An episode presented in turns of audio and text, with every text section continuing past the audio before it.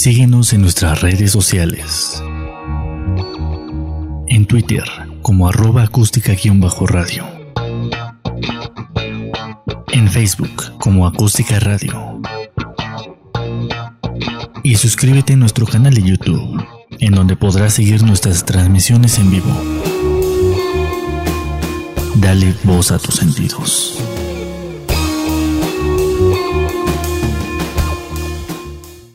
Señoras y señores, bienvenidos al show más mágico que musical y al único espacio en el cual todos los sentidos convergen en tu frecuencia. Tu frecuencia.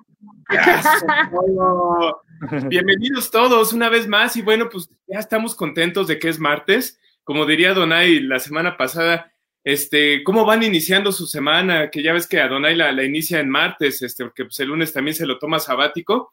Y bueno, pues, está excelente. Eh, eh, ojalá todos tuviéramos la posibilidad de ser como Adonai, millonarios y, y, que solamente hagamos las cosas por placer y pues tomarnos el lunes, el viernes, etcétera. Lo que es ser freelance, ¿no? Pues sí, empresario, digámoslo así, ¿no? Ok. Pero bueno, Bienvenidos, bienvenidas, bienvenides a este episodio más de Tu Frecuencia. Y miren quién nos acompaña, eh, para quien estuvo este, preguntando la semana ya no pasada. me extrañen más. Pues sí, no, te haces del rogar para que te extrañemos un buen, ¿verdad? Nos la Pero cumpleaños de mi abuelito y la neta, un, un abrazo donde esté mi abuelito. Ah, qué padre, qué padre. No, pues sí, primero la familia, primero la familia y qué bueno que pudiste disfrutar este un buen rato con tu abuelito. Pero pues bienvenido otra vez a, a tu espacio. ¿Cómo les, Gracias, gracias. ¿Cómo les pintó esta semana? Este, veo que fue una semana complicadona, ¿verdad? No. ¿No? No, como, ¿cómo les, les, ha pintado? Este, ya, ya a finales de septiembre, hoy empieza eh, oficialmente el otoño. Ya, ya empiezan los, los, los vientos huracanados, ¿no? no sé cómo, cómo de pasó tan rápido este año. Este, y pues ya estamos en otoño. ¿Cómo ven? Pues sí, ya, ya es otoño. Ay, sí, pero bueno, pues no. No hay que, no hay que, no hay que reprimirnos, al contrario. Otoño es una de las, de las mejores épocas porque viene acompañada de muchos vientos, de muchas alergias y de muchas lluvias en la Ciudad de México. Así es que a disfrutar un ratito, ¿no? Pero claro bueno, que sí. Claro que sí. Y bueno, pues vamos a empezar este con todo, porque ya, ya la gente se estaba quejando, nos decían que, que hasta las novelas empiezan puntuales, ¿no? Y nosotros no, no empezamos. O sea, pues sí, la verdad es que si estaban viendo ya La Rosa de Guadalupe para hacer tiempo, pues sí, seguramente La Rosa de Guadalupe empezó a las seis en punto, pero era precisamente para que tuvieran chance de ver cuál iba a ser Pero este el capítulo. ¿Eu? No, pero ni digan, porque la rosa, y como dice el dicho, empieza como cinco y media, seis y media. Entonces, ni sean Ah. payasos. Tienes toda la razón, y es más, pueden ir alternando. O sea, mira, nos pueden dejar de fondo y quitarle el sonido a, a- a lo que dice el dicho. Este, y pues ahí ver de qué se trata, ¿no? Este, luego no está tan bueno. La verdad es que los últimos episodios han dejado mucho que desear, pero bueno, pues fíjense que en estas semanas, este, no sé si ustedes lo han notado, pero yo creo, este, y digo, sin afán de ser el ogro de la, de la novela y poner este otra vez acá, este, la mala vibra, pero yo creo que ya le hemos bajado mucho y nos hemos relajado mucho con el tema de la cuarentena, ¿no creen? Este, bueno, déjenle a cuarentena, con el tema del, de la sana distancia, este, pues digo, al menos lo que me ha tocado ver últimamente es ya gente sin cubrebocas, gente literal, el otro día estaba fuera de la comercial mexicana y perdón por el gol, este, eh, y estaban dos tipos ahí, bueno, no dos tipos, sino una chava y un chavo, este, besándose, pero así, o sea, de verdad ya les iba a decir, señores, este, pues, pasen a retirarse, por favor, ¿no? Este, pero ya, o sea, cero cubrebocas, cero sana distancia, o sea, yo sé que ya nos hartamos, pero pues, yo, yo decía hace poco con un amigo, este, lamentablemente creo que el hecho de confiarnos en este momento puede resultar contraproducente. ¿Por qué? Porque ya viene precisamente el otoño, ya viene el invierno y pues ahí vienen todas las enfermedades eh, respiratorias, ¿no creen? Pues sí, pero ¿qué le Mm. hacemos? La gente no entiende. No, y, y yo como trabajadora de la industria del alimento. eh, qué rimbombante, qué hace, rimbombante. hace una semana, bueno, hace como 15 días, la misma, el mismo gobierno nos solicitó a nosotros que quitáramos los letreros. Entonces siento que también esa es una razón de la que pues los clientes empiezan como a, a, pues a relajar porque nos hicieron, nos dijeron así, quiten todos los, los, los letreros, o sea, ya no teníamos el de solo entrada, solo salida, subida unos, bajar uno, eh, el de la sana distancia, o sea, se rompieron unos que tenemos en el piso y no nos mandaron más, dijeron, no, ya sí. Entonces, Ajá. quieras o no, de por sí la gente ni, ni los miraba antes, pues ahora menos, ¿no? Entonces, ese es mi punto desde, desde vendedora. Entonces, pues, lo entiendo completamente. Sí, y la verdad no hagan eso, no hagan eso porque de verdad, este, ustedes, este, realmente a lo mejor lo hacen porque pues, dices, yo soy libre, yo soy, yo, yo puedo decidir si me pongo bozal o no. Y la verdad, o sea, eso es lo que menos nos importa. Lo que están haciendo es enfermar a toda la gente y, este, ser irresponsables, porque no solamente van a contagiar, este, a, a- sus compañeros de trabajo, no solamente van a contagiar a gente de su edad, sino van a contagiar a niños, a gente mayor.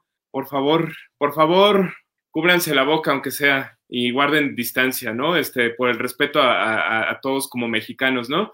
Oigan, antes de que sigamos con temas este, amargos y, y, este, y oscuros el día de hoy, como los que le gustan a Donai, este, por ahí me están pidiendo un, un, este, afectuoso saludo y, y de verdad quisiera aprovechar antes de, de seguir con los temas, de mandar a saludar a Germán Valentino que nos está viendo desde Argentina. ¿Cómo ven? Desde-.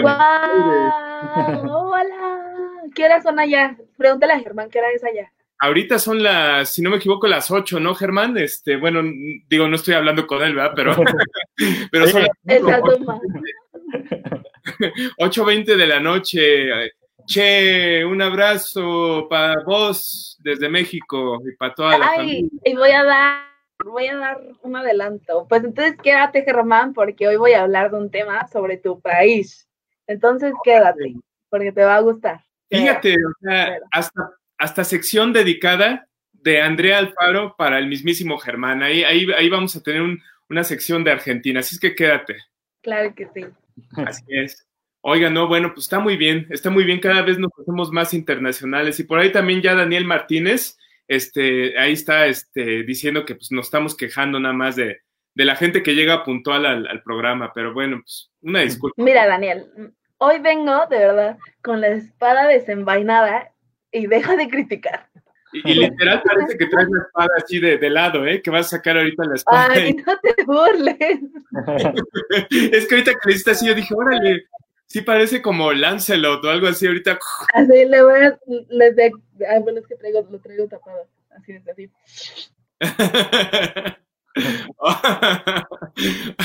se vio padrísimo, Andrea. Aparte, como tienes delay en, en, la imagen, se vio así como hasta con efecto, ¿verdad? No hay como de película.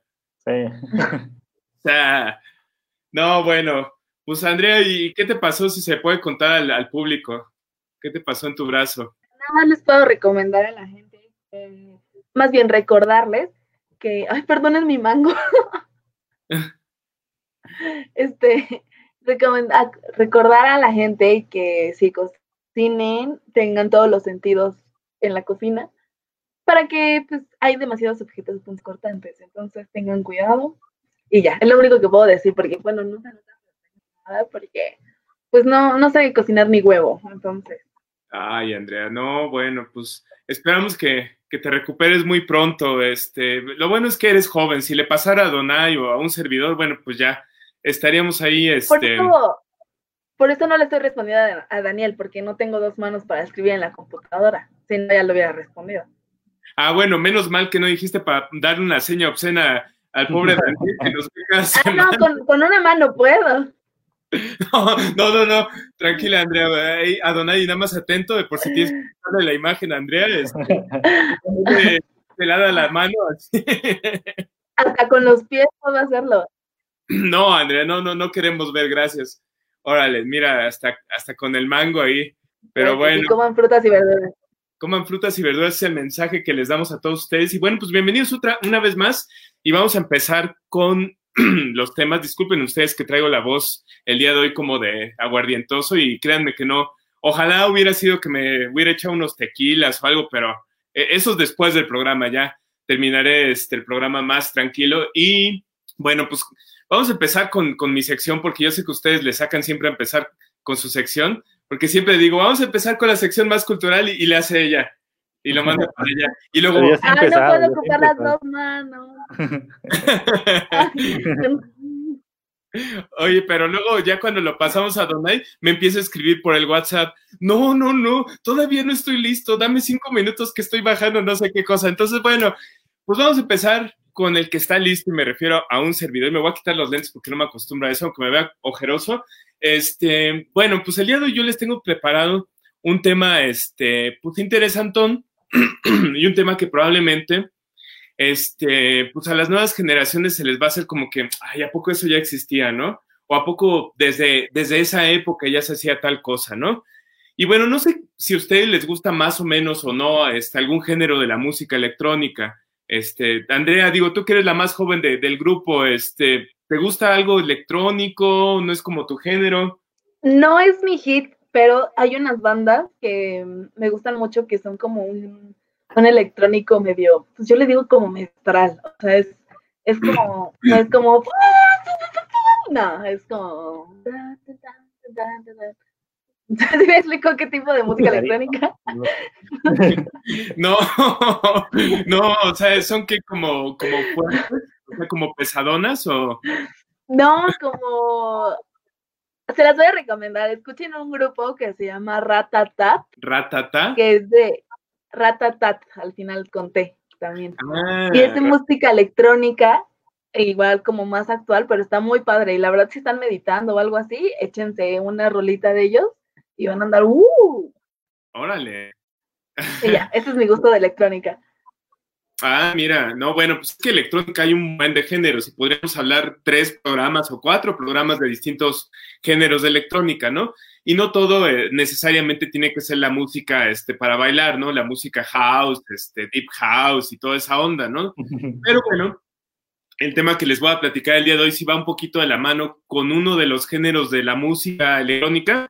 Precisamente hace un par de programas, perdonen ustedes la voz, precisamente hace un par de programas estábamos hablando de, de los inicios de la electrónica, ¿no? Por ahí nos decía, este, inclusive estaba creo que Rod Pichardo ahí de, de Territorio Comanche, estaba conectado y decía, sí, los precursores son Depeche Mode. Y le digo, no, ¿cómo crees? O sea, Depeche, o sea, era una, una vertiente ahí, pero, o sea, Depeche ya, ya usaba lo que ya existía, ¿no? Este, de los años 70, un grupo que se llamaba Kraftwerk, no sé si lo ubican ustedes, eh, un sí. grupo alemán.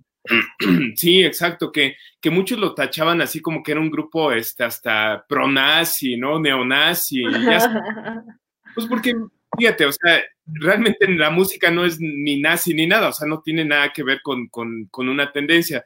Pero como eran como muy tecnológicos, este, su música electrónica era este, muy adelantada a la época y hacían mucha alusión como que a estos, este, ¿cómo se llama? Como a, como a, a las máquinas, a, a la invasión de los robots y todo eso. Bueno, pues la gente asumía, ¿no? Bueno, pues es que han de ser, han de ser neonazis, ¿eh? Y por eso sacan tanto robotcito. Porque pues nos vamos así, malditos, ¿no? O sea, ya sabes que siempre, siempre pasa y, y, bueno, eso fue hace muchos años, ¿no? Imagínense ahora si saliera Kraftwerk, eh, seguramente en la famosísima generación cristal dirían, ay, no, malditos, este, mátenlos, ¿no? Este, racistas de porquería, pero bueno, realmente Kraftwerk lo único que hizo es traer una música que no existía, ¿no? O sea, ellos se, se aventaron y dijeron, vamos a hacer algo con puro sintetizador, ¿no? Vamos a usar computadoras, vamos a usar este, hasta matemáticas y todo muy sofisticado y trajeron ritmos que no existían, ¿no? Entre ellos, ellos se consideran los padres del tecno, los padres del ritmo tecno, ¿no? Este, pero no es hasta los ochentas cuando empieza a morir la música disco que se genera, este, pues toda una onda, este, porque muere la música disco que era el, el hitazo, ¿no? En los 70, o sea, tú ibas a un, un antro y lo único que encontrabas ahí pues era este bailando así, ya saben, los BGs acá y, y, y así acá y este y, y, daban la vuelta y todos así como tipo John Travolta, este y, y, ya saben, aparte las luces en el piso, ¿no? Que eran como mosaicos de luz que se prendían y se apagaban. La verdad es que yo quiero ponerle eso a mi casa, pero pero bueno, este eso es otro tema. Este Pero rentada. pero es rentada, entonces no me dejan. es realidad. Pero bueno, el chiste es que se acaba esa onda de la música disco y se acaba precisamente en un evento que hicieron, este, pues muy caótico, ¿no? Porque ustedes saben que cuando un género está muy de moda, como ahorita el reggaetón, pues va a llegar un momento en el cual la gente se va a hartar, o sea, porque se comercializa tanto. Bueno, yo me desde Esperemos, esperemos.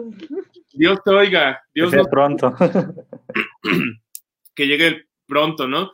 Pero fíjate, o sea, así como el reggaetón, que se ha hecho comercial y ya ahorita escuchas hasta, creo que Faye va a sacar un disco con reggaetón, ¿no? O sea, hasta ese punto llegas de, de ridiculez, que la señora tiene 50 años y está sacando una canción con reggaetón, que Madonna, que es Madonna. No, espera, Espera, perdón por interrumpirte, pero ¿alguien ha visto el cuerpazo que tiene Fe ahorita? Sí, créeme, llevo 25 años, viendo. Yo estaba sorprendida, dije, neta, tienes edad esa mujer, es preciosa. Faye, si estás viendo esto, seguramente sí. Tienes un cuerpazo y no saques tus rolitas de reggaetón, porfis. Sí, o sea, tú, tú que ves el programa cada ocho días, este, por favor, hazlo por la, hazlo por la gente, este, que te seguimos desde hace 25 años. De hecho, Faye cuando empezó, este, la gente asumía, ¿no? Que era una, una chava así como de 18, o sea, que era así como que la onda todavía estaba en la adolescencia y súper joven, y ya tenía como 24 años cuando salían esas canciones de la media naranja, ¿no? Entonces... Ah, pues, pues, hablando de electrónica, la de Popocatépetl es de mis canciones de electrónica favoritas. Ah, mira, pues ese es como un tipo, como un tipo house, mira, hasta dónde se fue. Hay que... Al rato hablamos. De... Al rato hablamos Órale, Andrea, tú, tú, tú finges la edad, tú tienes mi edad, se me hace. No sé que tú y yo íbamos a los mismos antros cuando éramos jóvenes. Pero bueno. yo creo que, que sí. Sí, la verdad es que sí, pero bueno, el chiste es que la música electrónica precisamente se rompe en géneros y cuando estaba eso del disco, yo les decía que un ritmo, cuando se satura, cuando la gente lo empieza a prostituir, porque no hay otra forma de decirlo, en la que todo el mundo graba en el, en el, por ejemplo, ahora el reggaetón, ¿no? En aquel entonces todo el mundo grababa en disco, ¿no? Y había música disco, hasta de las ardillitas, había música disco, este, de, no, o sea, de estupideces, era ya una ridiculez y, habían saturado el género y, la gente se hartó. Entonces, en un, en un festival, este, perdón, en un partido de béisbol en Estados Unidos, creo que, si no me equivoco, fue en, en, este, en Michigan, este, al final del, del partido de béisbol, uno de los DJs más famosos de Estados Unidos convoca a que la gente lleve sus discos, de, o sea, sus viniles de música disco. Ponen esos viniles en el centro y le prenden fuego y dicen, este es el fin de una época, este es el fin de la música disco, ¿no? Y ya a partir de aquí todo el mundo lo va a odiar y literalmente hagan de cuenta que, que si lo hubieran hecho este, simbólico, lo hicieron real, este, la gente ya no, ya no escuchaba música disco, la gente se hartó, ¿no? Entonces empezaron a haber diversos géneros en aquel entonces y les decía yo, pues la electrónica ya se usaba inclusive en la música disco. Entonces los 80 fue una diversidad desde el rock que incorporó los sintetizadores. Ustedes saben que los 80 lo que más utilizaba de instrumentos, incluso más que hasta una guitarra eléctrica, eran todos los sintetizadores, ¿no? O sea, no hay grupo, no hay cantante, inclusive el mismo Paul McCartney, este, que, que no experimentara con sintetizadores durante los 80. Entonces, bueno, pues fue, fue el auge, ¿no? Y ahora todo el mundo usando sintetizadores. Pero dentro de esos géneros, aunque no lo crean e increíblemente, en 1984 se genera un ritmo que hasta la fecha sigue vigente, que hasta la fecha grupos como Disclosure, este, DJs como este, como, ¿cómo se llama? Avicii, se me fue el nombre, Avicii. Como todos esos DJs que, que siguen siendo de alguna manera, pues, este, vigentes, no digamos que de moda, pero vigentes, este, empieza a generarse desde 1984. Y mucha gente no lo sabe que desde, desde esa época ya existía, una onda muy underground que se daba en Nueva York y en Chicago, precisamente para los clubes de música house. Y, eh, ¿Y, cómo sale este género? Bueno, pues de dos formas, ¿no? La primera, experimentando, los DJs querían probar algo que no fuera ni disco ni que fuera algo este, pues, conocido, entonces pues empezaron a experimentar con cajas de ritmos. Y la segunda, mucho ayudado por el, por el efecto de la heroína. Digo, yo no, no, no tengo la experiencia vivida en persona, pero lo que dicen es que la heroína te hace oír este, los, este, los graves de la música mucho más bajos. O sea, tú oyes la música así como súper aguda, ¿no? Y dices, no manches, o sea, esta música necesita bajo. Entonces, al tradicional bajo que tenía la música, de repente un día agarra y dice, no, carnal, esto no se oye bien, y le subió el bajo, ¿no? Y de repente se oía pum, pum, pum, pum. La gente cuando iba a esos lugares, este, había un lugar en específico que estaba ahí en, en Chicago, que se llamaba The Warehouse, como el almacén en inglés. Y The Warehouse tocaba esa música, ¿no? Entonces la gente iba y decía, no manches, eso está súper alucinógeno. O sea, imagínense escuchar una canción ahorita, por ejemplo, lo que les decía, ¿no? De, Avicii o de, Disclosure o cualquier otro grupo electrónico de la actualidad, escucharla en 1984, ¿no? Con ese tipo de ritmo.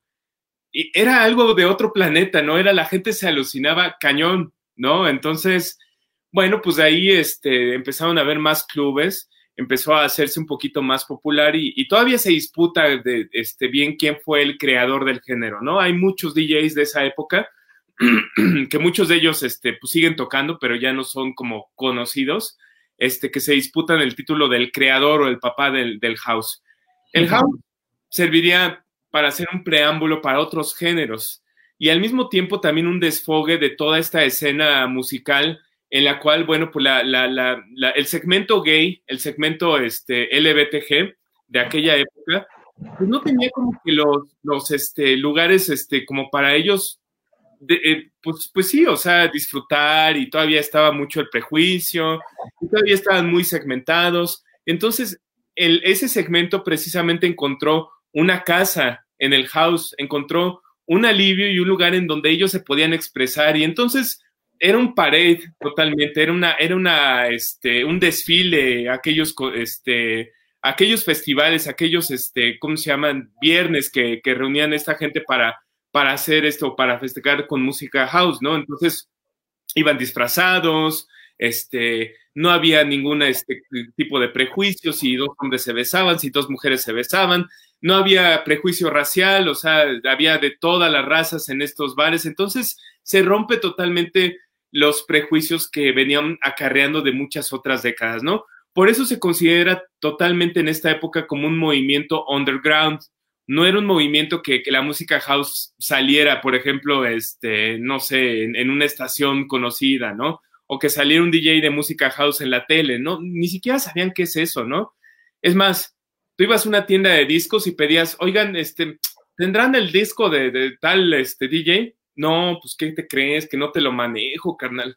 Este, ya se me acabó, ¿no? El clásico ya se me acaba de acabar, carnal, ¿no? En Tepito. Este, ¿Mandé? En Tepito, se me acaba de acabar, carnal. Y pues no había, no había, no había de esa música, ¿no? Era, era muy underground. Pero bueno, eso me sirvió nada más de preámbulo para contarles algo que pasaba en Europa. Esto es en Estados Unidos, ¿no? Esto es en Chicago y en Nueva York, donde se daba todo el movimiento house. En Bélgica, en Bélgica que se estaba viviendo una época de las más obscuras que había tenido el país, un país que siempre ha sido parte o partícipe lamentablemente en guerras, la Segunda Guerra Mundial, de, de, gobiernos totalitarios, de corrupción, de pobreza, un país que a pesar de que está en Europa, ha padecido mucha oscuridad, ¿no? Los 80 también lo estaban viviendo bastante mal, la estaban pasando bastante mal, pero los jóvenes comenzaron también a conocer o a crear un nuevo género. Y en este caso me refiero a un género que, a diferencia del house, era un género lento, era un género oscuro, era un género pesado. Y me refiero a un, a una, a un eh, movimiento que se llamaba el New Beat. ¿Por qué le pusieron New Beat? Pues porque era un nuevo ritmo nada más, o sea, nadie se le ocurrió otro nombre, ¿no? Entonces, pues ¿cómo le ponemos, carnal? No, pues ponle New Beat. Ah, órale, ¿no? Y pues ya. Como de, wow, qué ritmo tan nuevo. ¿Cómo le vamos a llamar? New Beat. Nuevo ritmo. El nuevo ritmo. ¿Y qué creen? Que el nuevo ritmo, el famoso New Beat de Bélgica, no se quedaría nada más en la escena musical este, underground, ¿no? Sino que realmente empezó a ser el desfogue de todos estos jóvenes adolescentes que estaban viviendo en una época en la cual a diario mataban este, gente, en la cual había mucha drogadicción, en la cual había inseguridad, salías a la calle te podían violar, te podían matar. Cualquier coincidencia con la realidad que vivimos el día de hoy en México es meramente coincidencia, pero eso estaban viviendo en Bélgica en los años 80, más o menos por ahí de 1988, y estos clubes, este, en especial este, eh, eh, unos clubes este, que, que se dedicaban a tocar música soul, fíjense, o sea, ni siquiera tocaban disco ni nada, o sea, era música soul. Empezaron a adoptar este género y, de dónde viene, pues uno, uno, de estos DJs que trajo una, una canción de música disco, de perdón, de música house, decide bajarle la, la cantidad de beats por minuto y decide, eh, ya saben que, bueno, quienes han visto un tornamesa, tiene dos formas de configurarse el disco. Tú lo puedes este, reproducir en dos velocidades principalmente. La de 45 revoluciones por minuto, que es mucho más rápida y está hecha para discos, este, sobre todo sencillos o discos este, que están grabados en esa velocidad. Este, ya estoy como Lolita Ayala, disculpen ustedes. ¿Cómo decía Lolita Ayala, Andrea? Ya no me acuerdo de eso de... Perdón, ya se fue. no, pero ¿cómo decía? Roy, Roy Martínez. perdón. Roy Martínez tenía 14 toneladas de metanfetaminas. Metanfetaminas, perdón. bueno, algo así, algo así el día de hoy tengo tipo, tengo el mal de Lolita Ayala. Disculpen ustedes. Y bueno, pues les decía yo que en esa época, pues ya este, los chavos buscaban así como que el desfogue ahí, ¿no? En, en esos clubes y todo. Y un, y un, día un señor agarra y le pone, en lugar de ponerlo en 45 revoluciones por minuto el disco, dice, ¿y si lo ponemos a 33 revoluciones? No, bueno, pues el sonido que tuvo, lento, fuerte y frío, pues empalmó perfecto con todo eso que necesitaban los chavos, necesitaban algo súper agresivo en esa época. O sea, no el house que se estaba haciendo en Chicago y Nueva York, que era así de, ay, sí, vamos a bailar todas, ¿no? No, ahí era algo así como que, oh, nos vamos a morir, oh, no, o sea, y aunque no lo crean, el, tenía que haber un contrapeso porque la escena punk de los años 80, pues era oscura, ¿no? Era, era llena de, precisamente de rebeldía y todo eso, y este, y pues tenía que haber algo similar en el electrónico, entonces de ahí la gente de, Bélgica adopta este, el New Beat. Y el New Beat serviría precisamente, me quedó muy lejos el disco que les iba a enseñar. El New Beat sería una época tal vez corta, relativamente corta. Ver si se ve ahí, ahí se ve.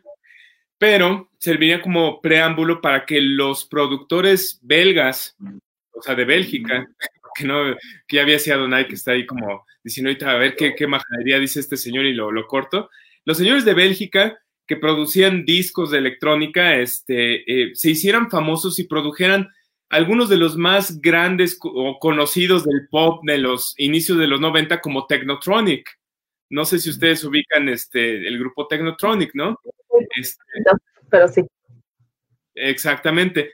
Tune Limited, por ejemplo, ¿no? Que cantaba la de, ¿cómo se llamaba? De Twilight Zone, este, There's No Limit, y tenían muchísimas canciones. Ajá, que ahorita, pues dices, ya pasaron de moda y la verdad es que pues eran muy poperas, ¿no? Pero todo esto viene gracias a que existió precisamente la onda del New Beat.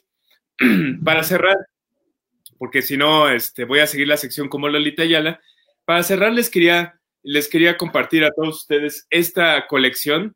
Es un poquito difícil de encontrar, pero para quien le gusta la electrónica y no conoce mucho el New Beat o para quien lo escuchó en alguna ocasión, bueno, esta colección que sacaron hace tres años recopila en tres tomos de viniles, en este caso son diez viniles en esta caja, diez viniles con música de esa época. Este, hicieron tres tomos de esto y precisamente, bueno, pues recopilan todo lo mejor de, de esa época, desde 1984 hasta 1998. Y bueno, pues ahí ustedes pueden darse cuenta cómo el género de New Beat no solamente creó algo duro, que si lo podemos comparar con, música este, de, rock, digamos que es como una especie de Rammstein, pero en electrónico. Entonces era duro, era frío, los temas eran los que, oh, maldito sea, muéranse todos, y había, de, había temas muy sexuales, había cosas muy raras, ¿no? O sea, había de todo, ¿no? Pero este, la verdad vale la pena que le echen un clavado al New Beat, aunque sea escuchar un par de canciones. Todas esas son, son precursoras de lo que escuchamos durante los años 90 y probablemente si no hubiera sido por el New Beat y por estos productores de Bélgica que hicieron toda esta música, no hubiéramos tenido tal vez la, mejor música este, tecno que existe, el tecno actual, el tecno actual que conocemos se deriva de esto. No hubiéramos tenido el rave que se dio durante los años 90 y probablemente no hubiera existido tampoco Ramstein, porque Ramstein es de los 90. Pero bueno, el New Beat, el New Beat, este, vale la pena echarle un ojo a estos discos que se llaman The Sound of Belgium eh, hay un documental muy interesante también para quienes quieran conocer qué pasaba en Bélgica en esa época y cómo se fue dando el auge de la música New Beat en los años 88, 89 y cómo esto terminaría cambiándose este, o transformándose la música industrial de los años 90 este, en el trance, en el techno y muchos otros géneros que fueron muy conocidos en los años 90. Hasta aquí mi reporte, Joaquín. Y bueno, pues acaba esta sección musical y pues nos vamos con lo que sigue. Con lo que sigue. Y creo que ya Andrea se nos quedó friseada, ¿verdad? Creo que sí.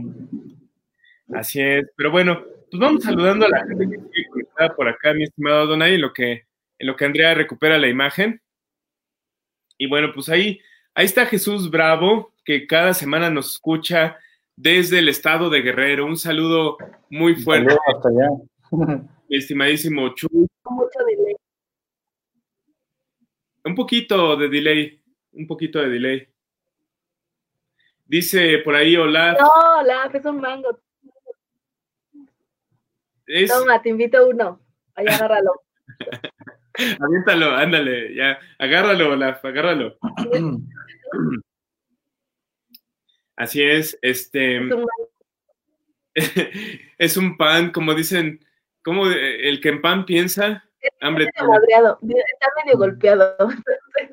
Órale, Andrea, ese, ese qué onda, ese lo, se me hace es como de hace tres semanas. Pero está más rico, o sea, es que está como, no sé qué le pasó, pero me costó muy barato. Y yo dije, me da, me da un kilo. sí se ve que te costó barato ese mango. No, es que literal iba saliendo del hospital y un señor mango, mango, 20 pesos del kilo. Y yo, traigo 20 pesos. Ajá. Y, me dan Y los afuera se veían bien muertos. Y yo cuando me los sirvió, yo dije, ¿esto me voy a comer? Ojalá. pero está bueno, ¿no? Se ve bueno. Se ve pues bueno. Ya, se acabó, pero no lo pude cortar porque estaba, estaba demasiado guango. Tú cómetelo sin pena, pues que se le antoje a la gente, que Olaf se le antoja algo sano, no que esté pensando en panes y, y en cosas que, que nada más nos hacen daño, ¿no? Aquí somos muy saludables y comemos pura fruta y verdura. Pero bueno, pues vamos a darle paso. Vamos a darle paso a, ¿Cómo ves, Andrea? ¿Sí, ¿Sí, te echas tu sección de una vez o...? No, ahora sí como gusten, de verdad, como, como Olaf va a empezar, como quieran. A eso, mira, para complacer a Olaf nada más y nada menos, dice Andrea. Pues vamos a empezar con la sección de la mismísima Andrea, que se le extrañó un buen la semana pasada que estábamos festejando el 15, estábamos ya entrándonos ahí en tequilas, este, y pues... Ya estábamos aquí bien prendidos. ¿no? Estábamos bien ebrios ahí en aire. Mañana la... Yo iba a la par. Ya ibas a la par, pero pues no estabas al aire con nosotros. Pero bueno. Pero nada por ustedes.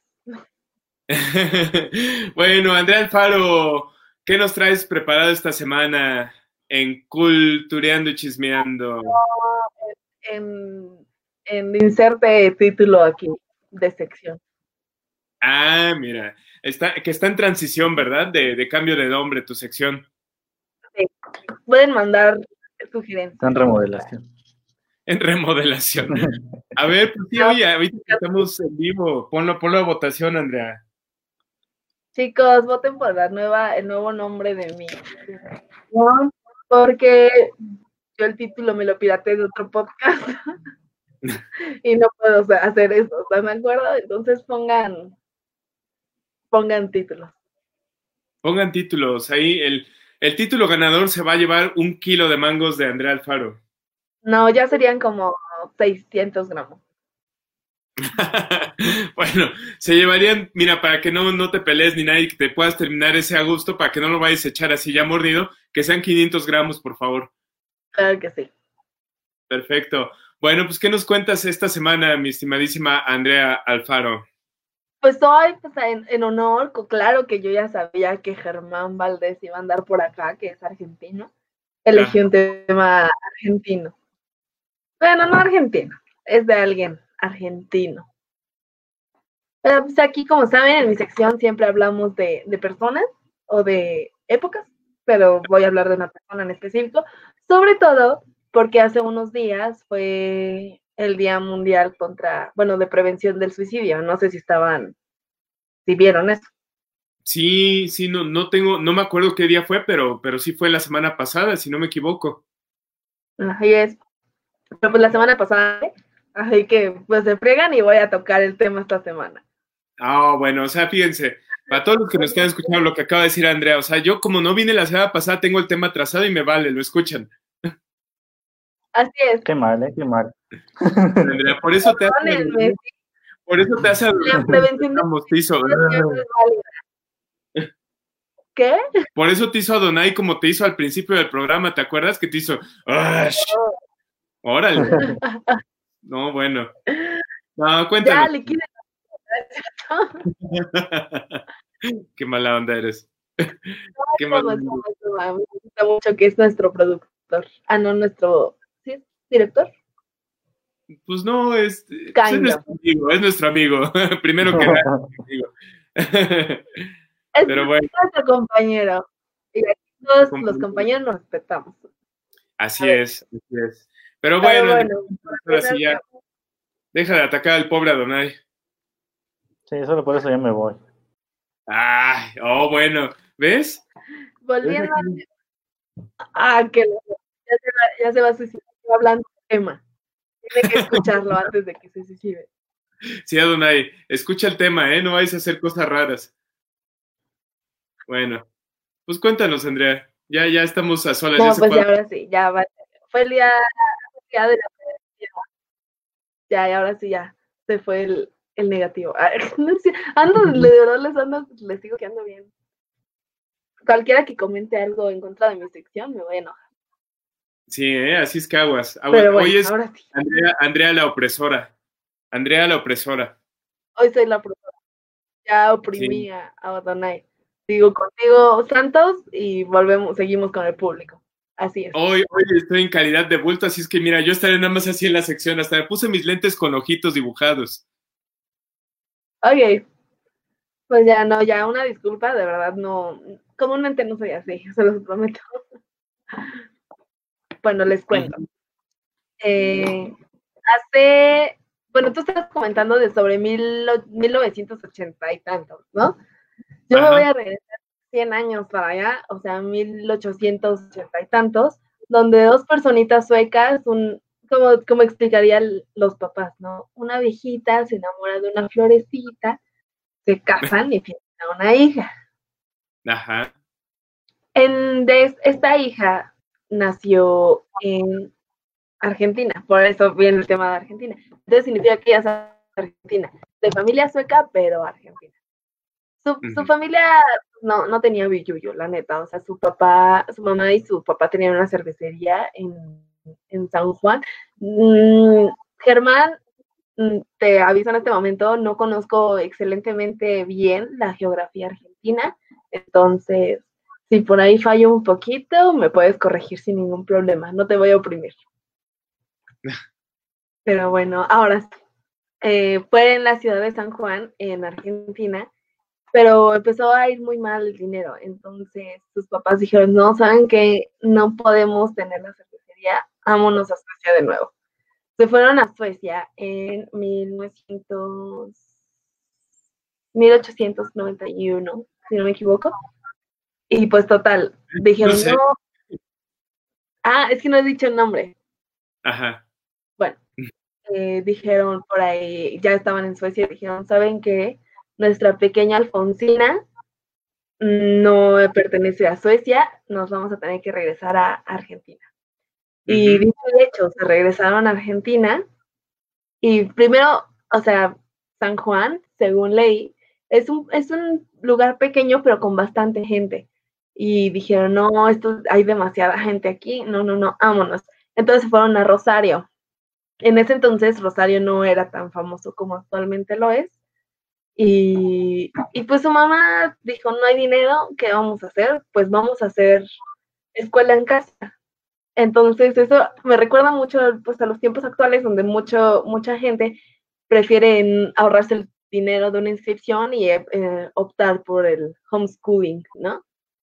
Esto fue lo que hizo su mamá, ¿no? Su mamá dijo, sabes que no tengo dinero para meterte a una escuela, yo te voy a ayudar y voy a ser maestra de otros niños en casa, ya que en esos tiempos se daba bastante que, pues, si había mujeres, tenían que estudiar en casa, no podían ir a las universidades. Entonces, pues ya ella estudió, su papá abrió una cafetería, eh, pues realmente, pues poner un negocio nunca ha sido fácil y en ese tiempo, pues había mucho, como, mucho problema de la situación económica.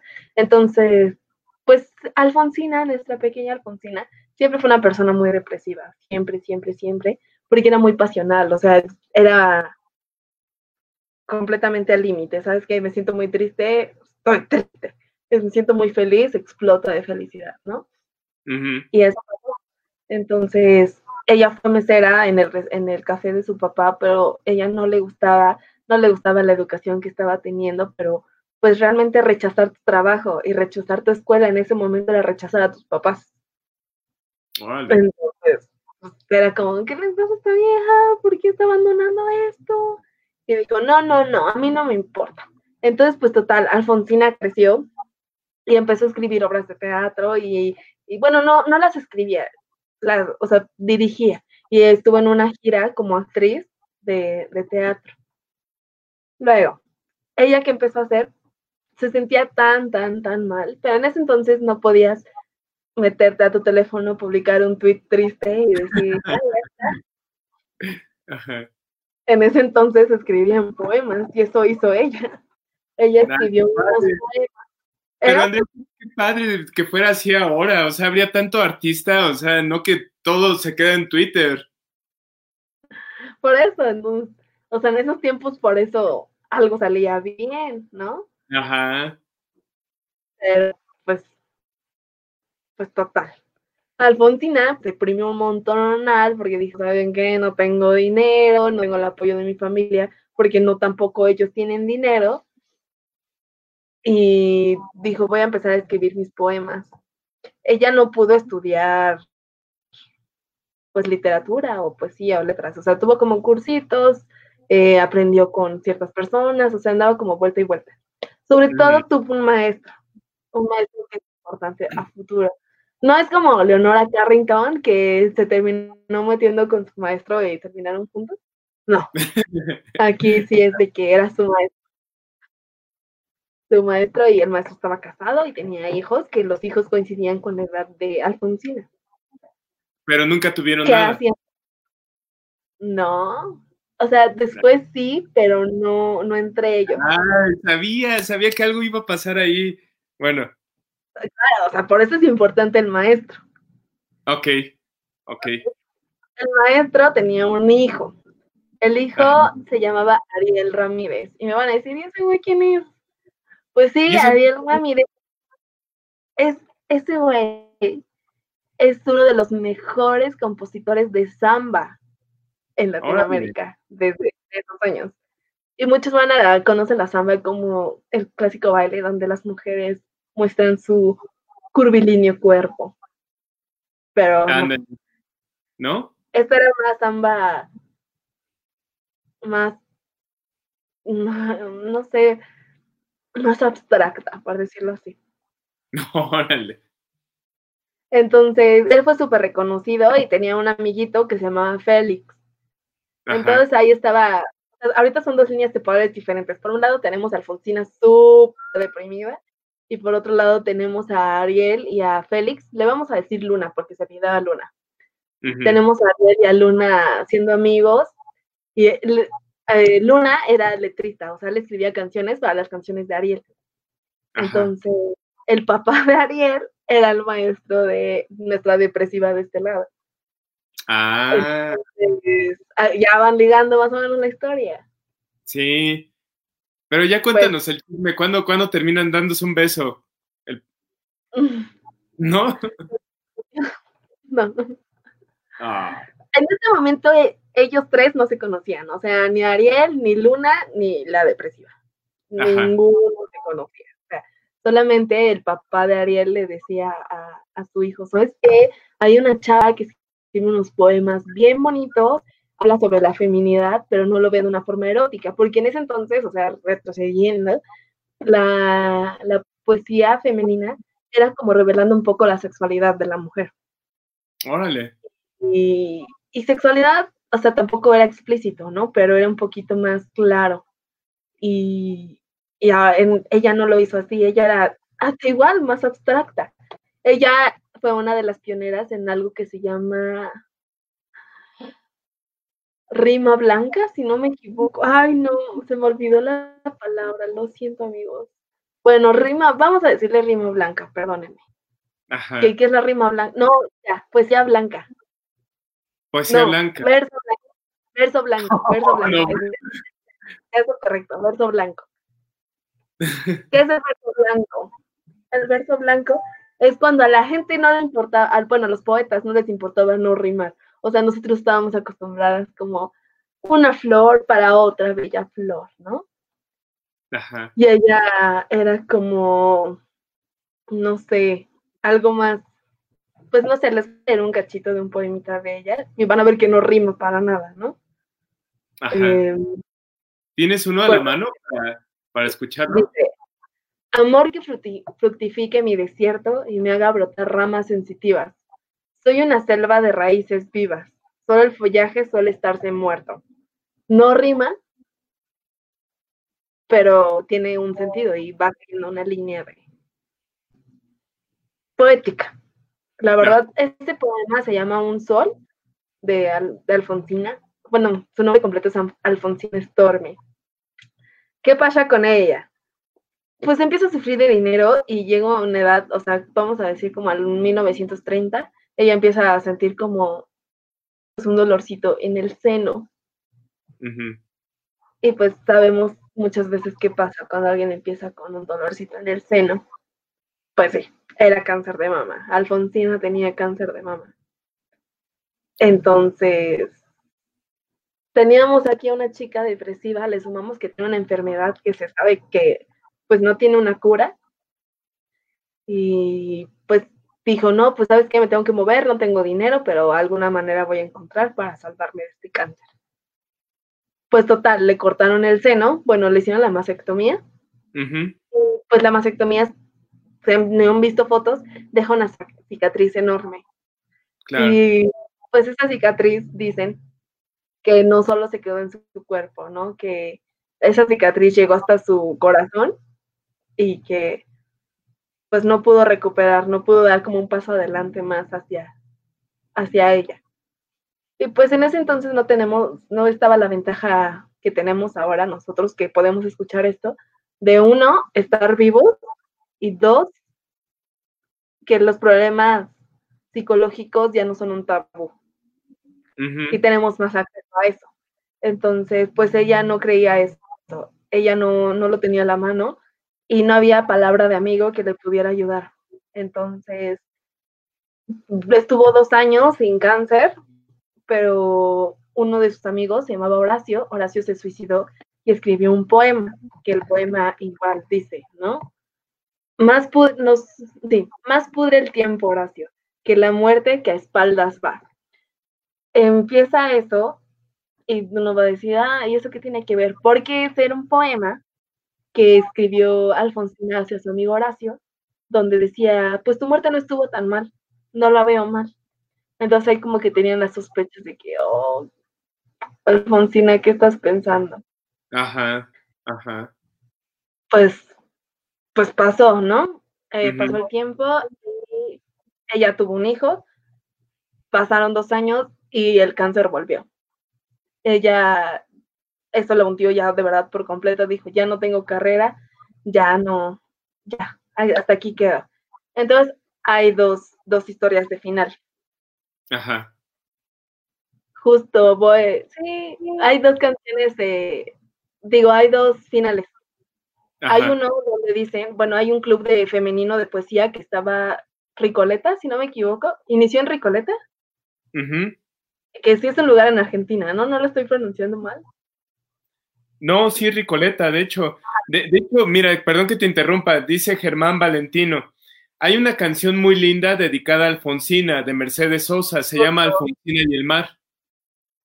Justo, eso es la que quiero tocar porque quien no haya tenido oportunidad de escuchar esa canción, al entender la letra, les juro que van a terminar en un mar de lágrimas por si te sensibilizas tanto como, como lo, lo canta aquí nuestro amigo, pero ahorita vamos a ver. Club de Mujeres de Poesía de, de, Argentina inició en Recoleta, ya me confirmó Germán de que así se pronuncia. y tenían una, iban saltando, ¿no? La poesía de mujeres iba como, pues no era, era nómada, era nómada.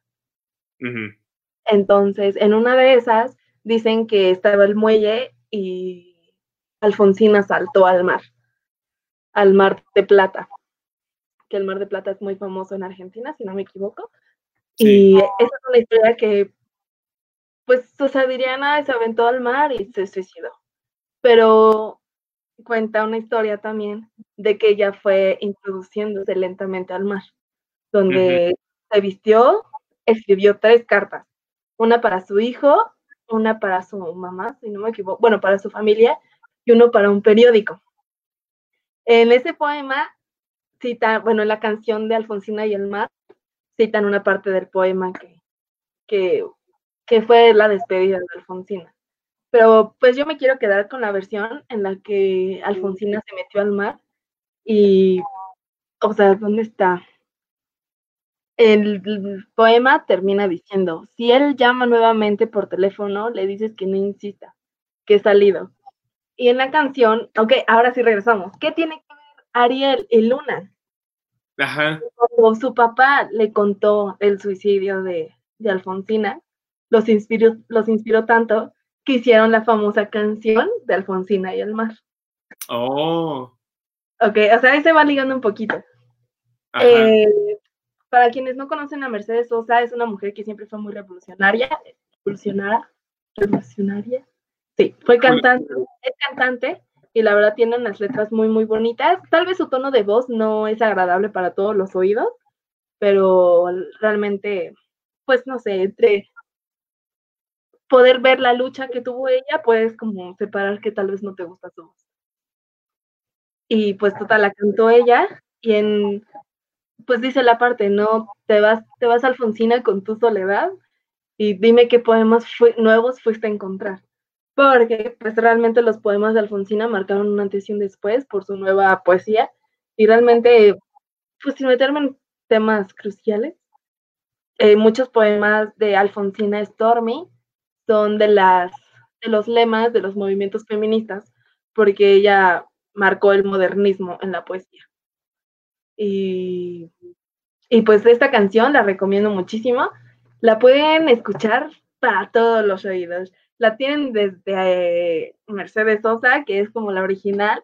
Si la se quieren ver un poquito más sensuales, hay una de Miguel Bosé, si se quieren ver un poco más mexicanos, hasta la cantó Mijares, la cantó Plácido Domingo, la cantó, de verdad, la cantó muchísima gente. Porque es una canción muy, muy, muy hermosa. Y yo el tema que quería tocar es eso, ¿no? Que Realmente la historia de Alfonsina es muy hermosa, pero no la supe explicar bien porque, eh, no sé, este tema me impactó demasiado. Y es la prevención del suicidio, ¿no? Ella, a pesar de que pues no sintió salida y que estaba mal económicamente, como todos lo hemos estado, que tuvo un problema de salud, como todos lo hemos tenido, pero ella simplemente se hundió en su soledad y se vistió de mar, es decir, que se echó al mar. Y eso es algo que nosotros podemos evitar teniendo comunicación con nuestros amigos, comunicación con nuestros padres, con nuestros hermanos, saber si te estás sintiendo mal o estás teniendo mucha ansiedad, acercarte a un psicólogo. Y pues realmente es muy fácil decir, ah, es que estaba loca, pero no, no estaba loca, solo estaba desesperada. Exacto. No, yo creo que lo explicaste muy bien, Andrea, y creo que la narraste con el sentimiento que debe de ser. ¿Por qué? Porque finalmente, el, como tú bien lo mencionas, ¿no? El mensaje que nos deja esto es que, digo, afortunadamente ahora tenemos otras herramientas, pero en aquel entonces era guardarse todo eso, reprimirse, ¿no? Y aún hasta la fecha hay mucha gente que se reprime o nos reprimimos ciertas emociones, ¿no? Buenas, malas, lo que sea. Y eso no es sano, porque al final de cuentas, eh, pues creo que lo, lo, lo, más óptimo es que finalmente encontremos una opción que no sea realmente terminar con nuestra vida, ¿no? Eh, tenemos creo que un propósito de vida y creo que podemos trabajar en eso, podemos hablar con la gente que queremos, que nos quiere y este y salir adelante, ¿no? Salir adelante en la circunstancia. Para terminar el tema, voy a citar como el último párrafo de, de de un poema de Alfonsina que a mí me, deja mucho como a analizar sobre mi vida, donde qué tanto hielo quieres recoger en tu vida para que después te pese, ¿no?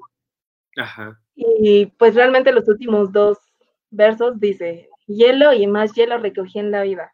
Yo necesito un sol que me disuelva. Y la única manera en la que ella disolvió el hielo que cargó toda su vida, pues fue el suicidio, ¿no? Pero pues no sé, no soy psicóloga, pero no siempre es la opción, ¿no? No, no, no es la opción, creo, definitivamente. Nunca va a ser la opción, creo, el suicidio, ¿no? Este, pero es un mal que aqueja mucho a, todos. A veces es un mal silencioso. Quien regularmente está, este, pues más, este, destinado a cometerlo y que está más determinado a cometerlo es la, la gente que no lo comunica, ¿no? Y la gente que no, como tú bien mencionas, ¿no? Que guarda este hielo que guarda esta bola de nieve que se le acumula en la espalda y como dices, al final de cuentas, como no la pude resolver antes, no encuentro la manera más que el sol llegue y me la derrita, ¿no? Que en este caso, pues es quitarme la vida porque no pude manejar esta bola de problemas, ¿no? O de circunstancias.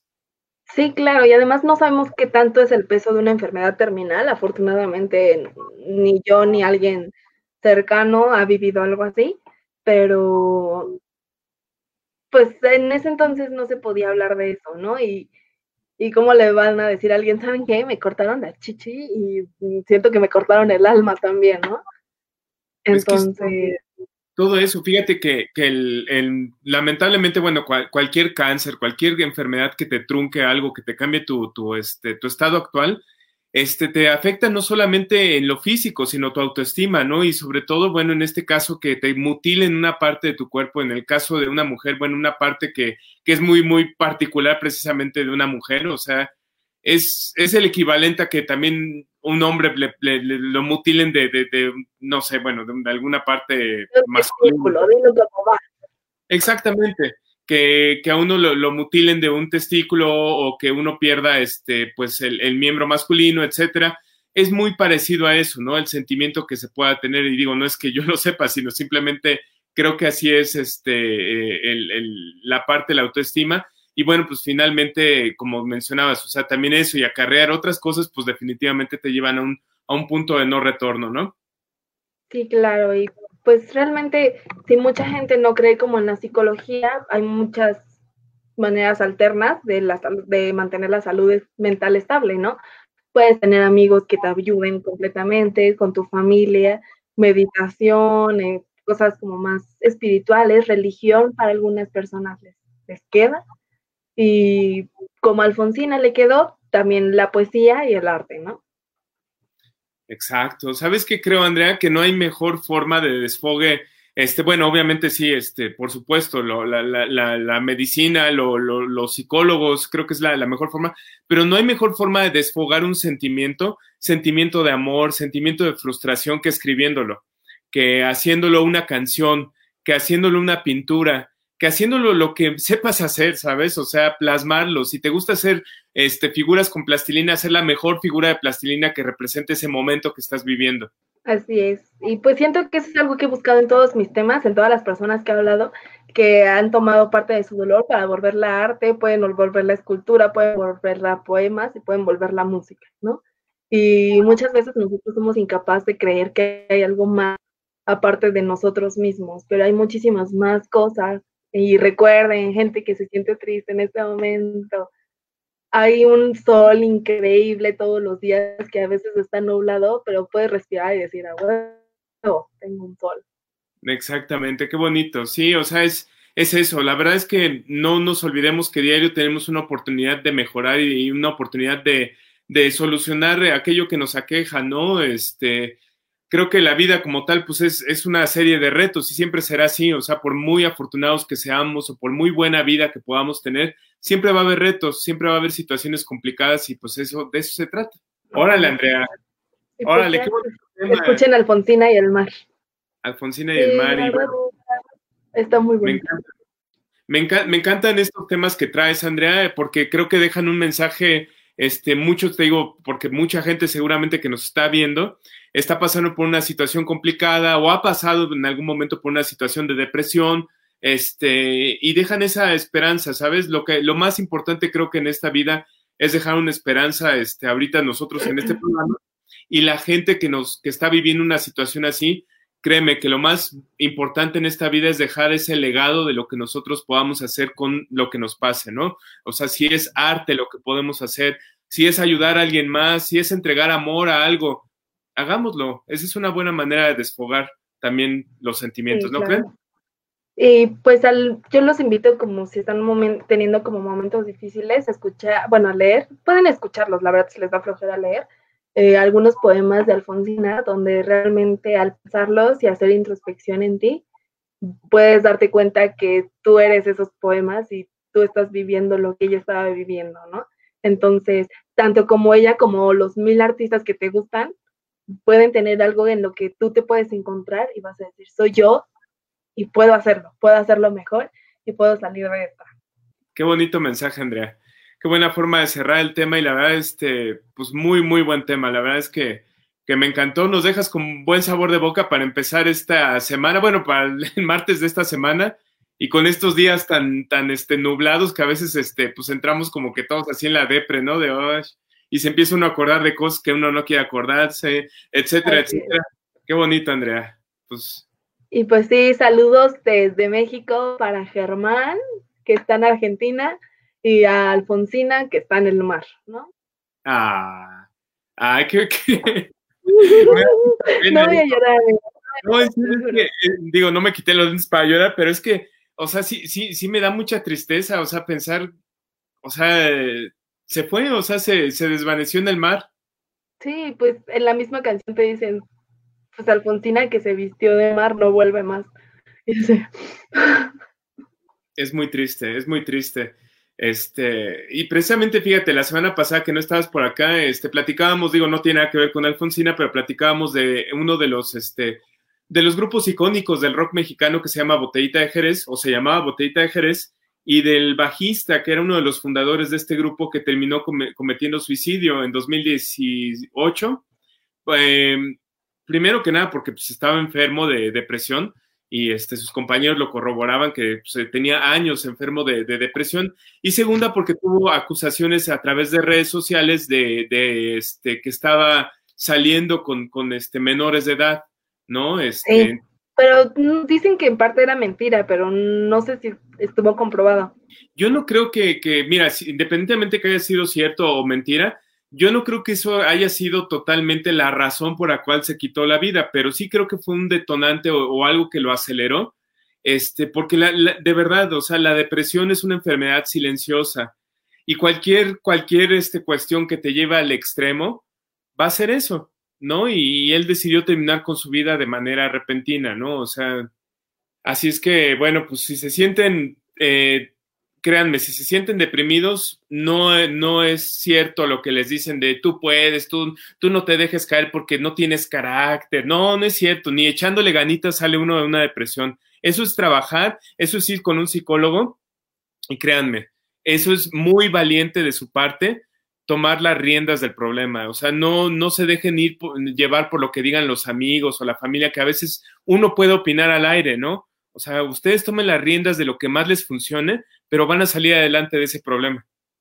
Pero bueno. Así.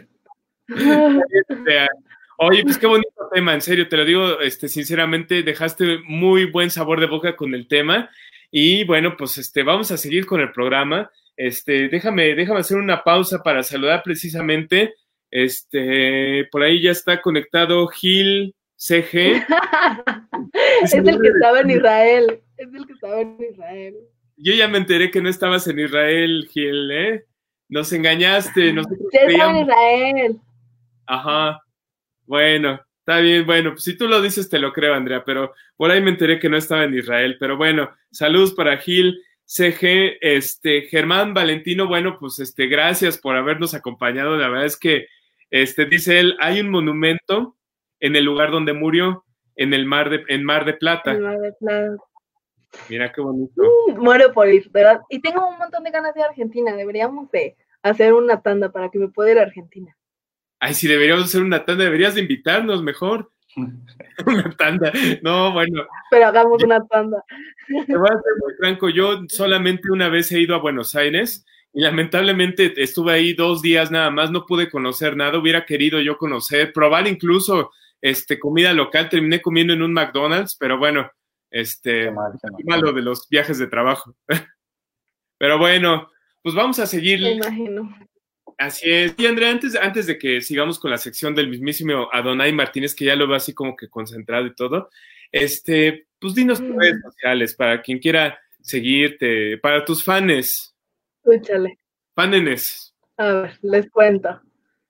Me pueden encontrar en Instagram como arroba Andrea ama a los gatitos, Facebook no tengo, o me pueden buscar en Twitter como Andrea, Andrea A 5491 7576. Muy sencillo, fácil muy fácil de encontrar, este, memorizable. Y, para quienes este, crean que es el teléfono de Andrea que lo puso ahí, no, no se ilusionen, ¿eh? No es el teléfono de Andrea, es un número por ahí que... Mi número es 59. Ah, yo, yo los paso si quieren. No, no es cierto.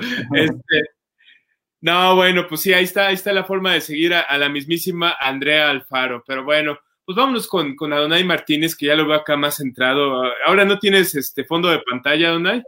No, es que esta película no puedo poner el fondo porque tiene derecho de autor y pues no. la ah. de cabeza. Sí, o ponte, ponte ahí los zombies de la otra vez, Adonai, están buenos.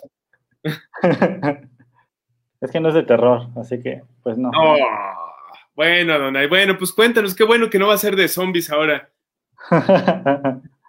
no, ahora no. Ahora va a ser una, una petición que tenían por ahí que querían que, que, que habláramos. A ver, cuéntanos. ¿Acaso es de Nacho Libre? No. ¿Quién no pide esas cosas, Yo por Nacho Libre. bueno, ahí, ahí, te queda para la siguiente semana hablar de Nacho Libre. mm, bueno, lo anotaré en la final de la lista. Órale. bueno, pues cuéntanos. Bueno, pues a petición de, de Daniel, eh, vamos a hablar hoy de una película del 2006, 2005, por ahí así. En Netflix le ponen que es del 2005, pero pues en información que encuentras es del 2006, ¿no? Ajá. Una película que se volvió... Que la empezaron a hacer en 2005. Puede ser, puede ser. Bueno, esta película es una que se volvió, ya es cine de culto. Este, ayudó a, como establecer cierto lenguaje, cierta imagen a, protestas y, luchas, ¿no? Estamos hablando de B de Vendetta. Ok. Continúe. Bueno, esta película es del 2006, pero está basada en un, en un cómic escrito por Alan Moore y por David Lloyd eh, desde 1980, o sea que ya es una historia que pues lleva un buen rato, ¿no? Para los que quieran conocer un poco de más, un poco más de Alan Moore, pues está Watchmen, también es una, una película que ya rehicieron. Este y por David Lloyd, pues no sé si puedan encontrar algo que se llama Night Raven. También es, este, dicen que es de lo que más, más reconocido, ¿no? Ese es, es cómic. Ambos eran, son, él es eh, David Lloyd es, es, ilustrador y Alan Moore es este, el escritor. Pero bueno, eh, la historia es, es, como, como de una Inglaterra en un futuro alterno, digamos. Algo que, que, pues se supone que nadie, nadie quisiera, ¿no? Hay gente que sí debe de querer, la neta. pues sí, puede que sí, puede que sí. La neta sí, así tipo neonazis, algo así, yo creo que van a decir, está chido. bueno, aquí es de, de, de un como supergobierno totalitario que tiene el control total sobre la gente, sobre la prensa, sobre todo, ¿no? Prácticamente. Incluso les dice a los, a los, a los reporteros, a la prensa qué decir, cómo decir y, y qué no, qué no decir, ¿no? cómo comportarse frente a la televisión y todo eso, ¿no? Este, bueno, aquí hay una imagen que, digamos, vamos a empezar un poquito con la historia, ¿no? De, de, la, de la película. No sé si, bueno, vamos a iniciar primero con la película y luego iniciamos con la historia de la máscara, ¿no? Porque la máscara, pues, es, es, es el símbolo, ¿no? Finalmente. Ajá. Bueno, la película está protagonizada por Natalie Portman, que es este, pues una... bueno, ella, ella tiene el papel de Ivy. Donde lo quiera. ah, perdón. Ah, no, no. bueno, ella tiene el papel de Ivy, que es este, una, una trabajadora de, de, de, una televisora, ¿no? British Television Network, BTN, que es este, una cadena gubernamental, ¿no? La cosa es que, bueno, ella va, va, existen toques de queda ya en esa Inglaterra, donde no pueden salir más que los miembros de la policía, ¿no? Que son, este, bien, bien, este, salvajes, ¿no? No, nada parecido con la realidad, o sea, no tiene nada que ver. Mm. Este, eso no existe, eso es como un, mm. mundo alterno, ¿no? Además, como no existe la censura. Ajá, también.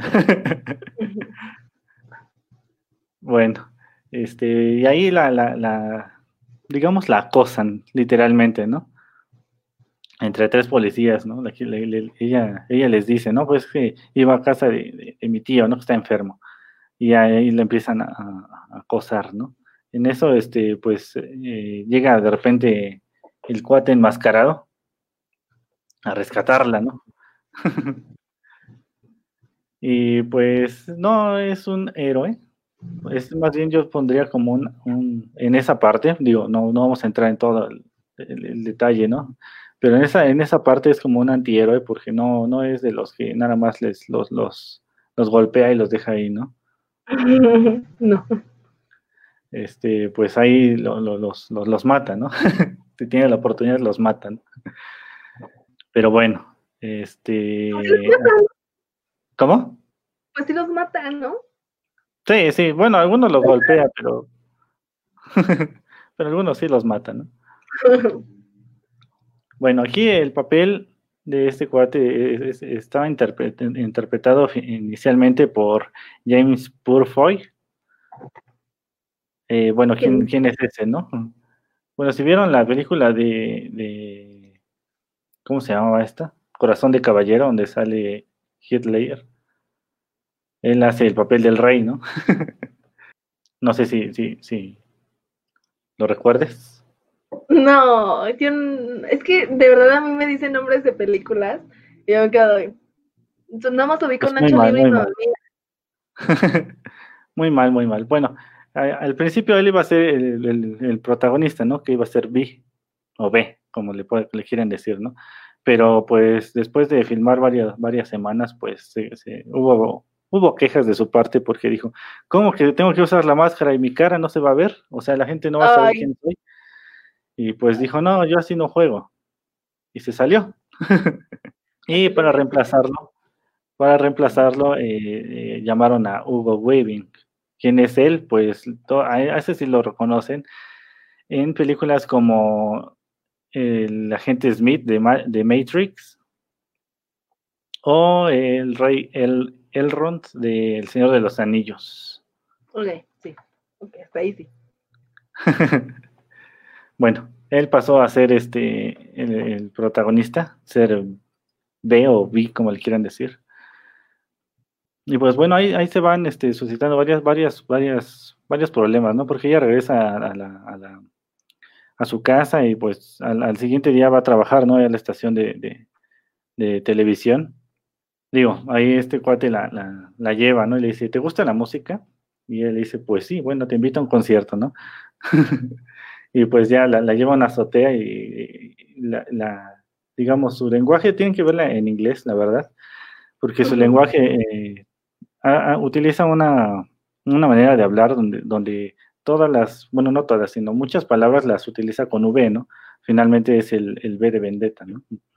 Pero usa muchas palabras para referirse a la situación y a, a lo que piensa hacer y todo eso con V. Valentía, no sé, un montón de cosas, ¿no? Valentía. Valentía, venganza, virtudes y todo esto, ¿no? Para, para referirse a, lo que está haciendo, ¿no? A la música, a la situación. Ok. Por eso les digo, es importante verla en, el idioma original, porque aparte el acento es, es diferente, ¿no? A la traducción. Baigón, sí, Baigón Santos.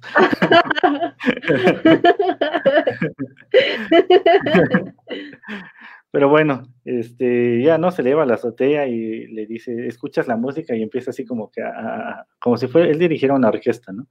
Este, a todo esto. de hecho, la, obra es, bueno, se llama Guillermo Tell. No, Guillermo Tell. Y la neta es buenísima. Se llama la apertura, apertura, apertura, apertura. Apertura. Escúchala, está padre. Vean la película. Ajá. Y bueno, este, la cosa es que cuando este cuate está ah, contándole la historia de, bueno, de lo que está planeando hacer, dice, recuerda, recuerda el 5 de noviembre, ¿no? Digo, ahorita entramos en contexto de eso, ¿no? Pero, pero bueno. Y ya, ¿no? Le dice, escuchas, escuchas la, la, la, música y pues ya, ¿no? Le empieza así como que a moverla y de repente se escucha la música a través de los interfones que hay en, en las calles, ¿no? Este, y pues eh, ya, dice, sí, la escucho, la escucho, ¿no? Y de repente ahí viene lo, bueno, ¿no? Y ya este, le enseña una estatua y pues explota, ¿no? y pues ya queda ahí como que medio, medio este, sorprendida, ¿no? Ella. Y pues bueno, digamos, ahí, ahí es donde se empieza como a conocer su, su intención de este cuate, ¿no? De B. Y bueno, no, no vamos a entrar demasiado en este, es la apertura 800, 1812. De 1812, tiene razón, la de Guillermo Tell es otra. Pero bueno, aquí este, este cuate lo que quiere hacer es destruir este, el, Digo, les voy a contar un poco esto, porque finalmente, igual muchos ya la vieron, y si no, pues para que se interesen un poco en la historia. jamás te importa y cuentas la historia. Pero no cuento el final. Pero bueno. Bueno. Este guate lo que quiere es este, de, destruir el gobierno totalitario que se, se, implantó en Inglaterra, ¿no? En este futuro alterno, no existente en este, en este plano. este, que tiene totalmente controlado todo, ¿no? O sea, hicieron ahí sus, sus experimentos, hicieron este, matadero, hicieron control total, ¿no? De todo y pues hacen lo que quieren y no hay quien se les oponga, ¿no? Eh, y es lo que él quiere lograr, ¿no? Con una imagen, destruir este, otra imagen, ¿no? Siendo él este, pues, la, imagen, ¿no? De la máscara de, de Guy Fawkes. Entramos en un poquito en detalle de la máscara de Guy Fawkes. pues este, esta, este, este personaje e, es un conocido también como Guido Fawkes, Guido Fawkes.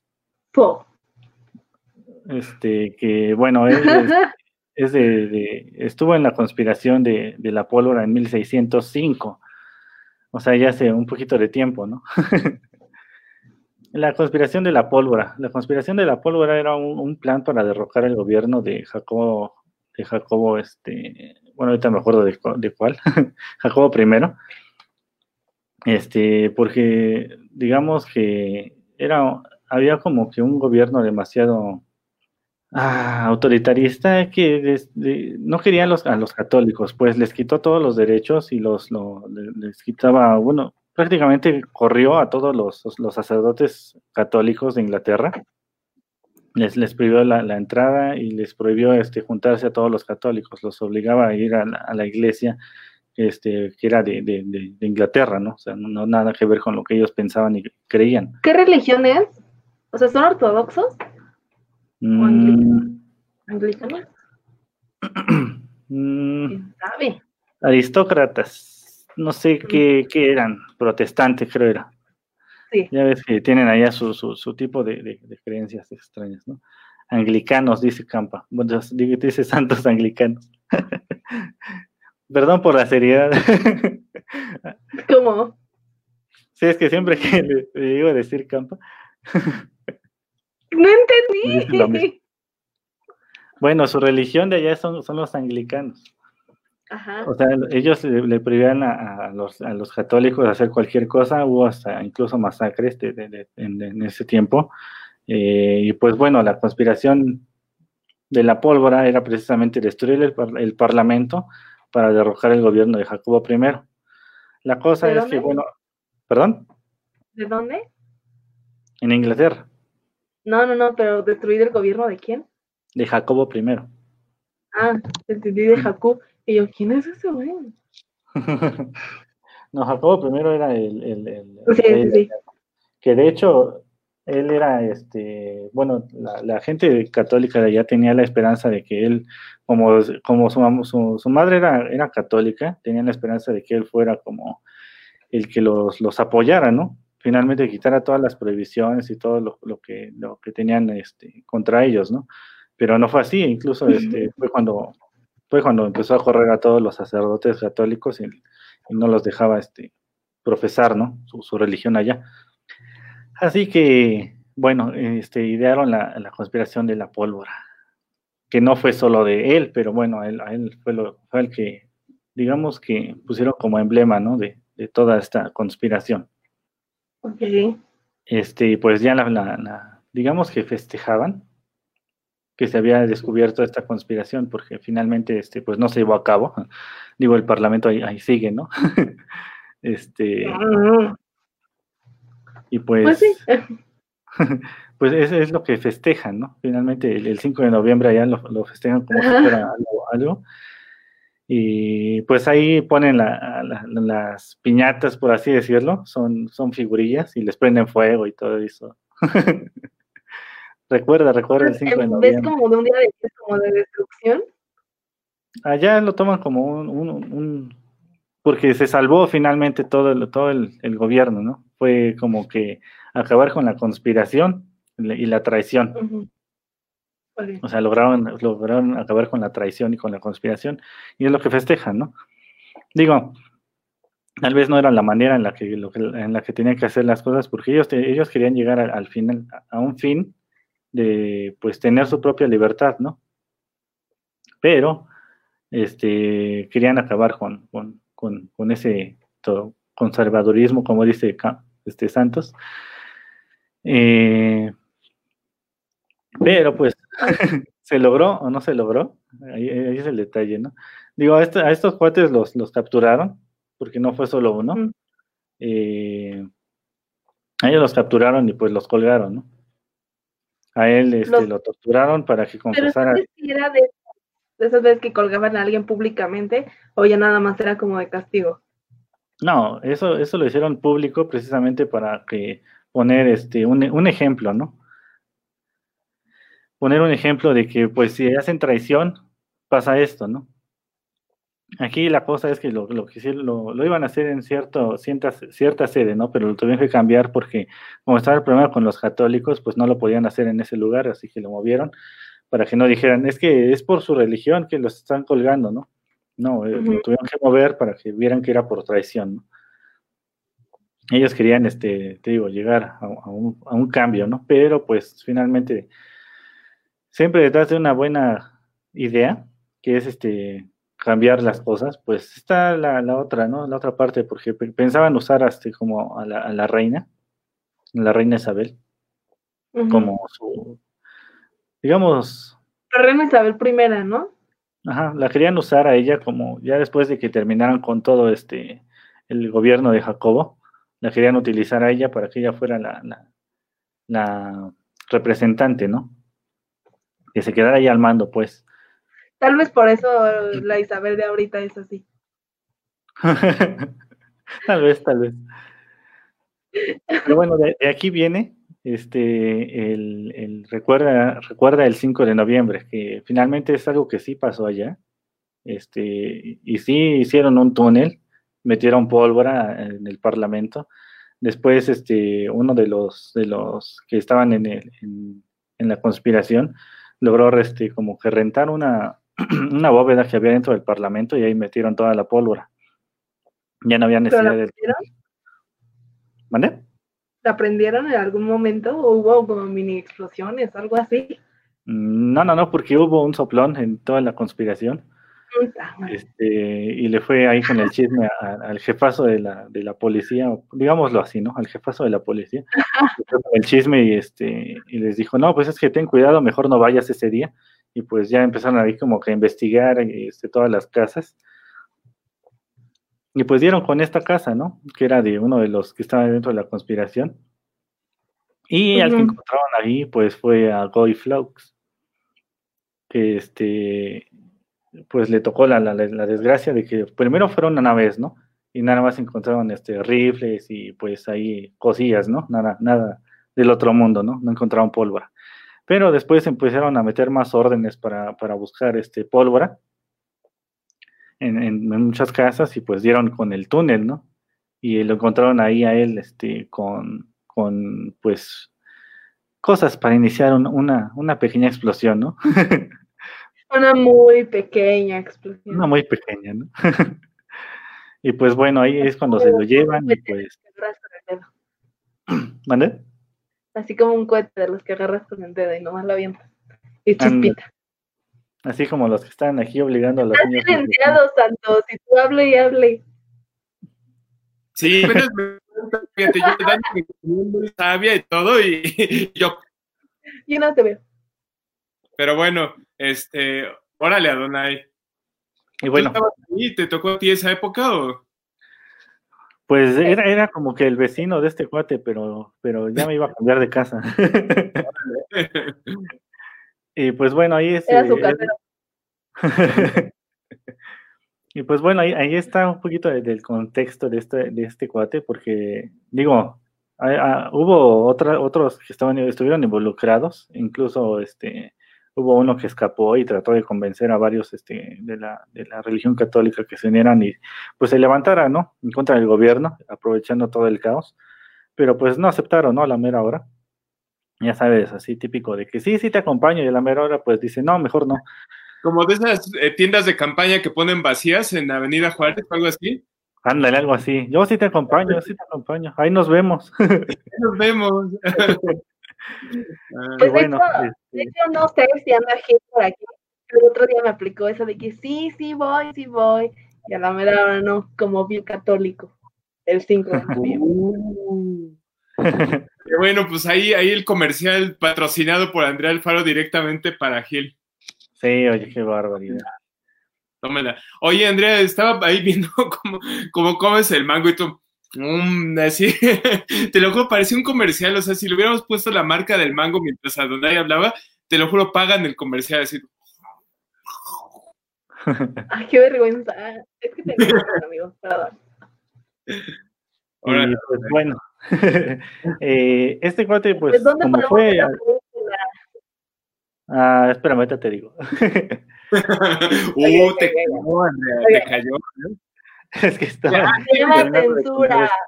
Cuando, cuando termine, mira, ve, ve lo que ocasiona Sonai pura. Ve, güey, qué manchadez, ponlo otra vez, no seas ¿Se así. fue? No se fue ni que nada, la corriste.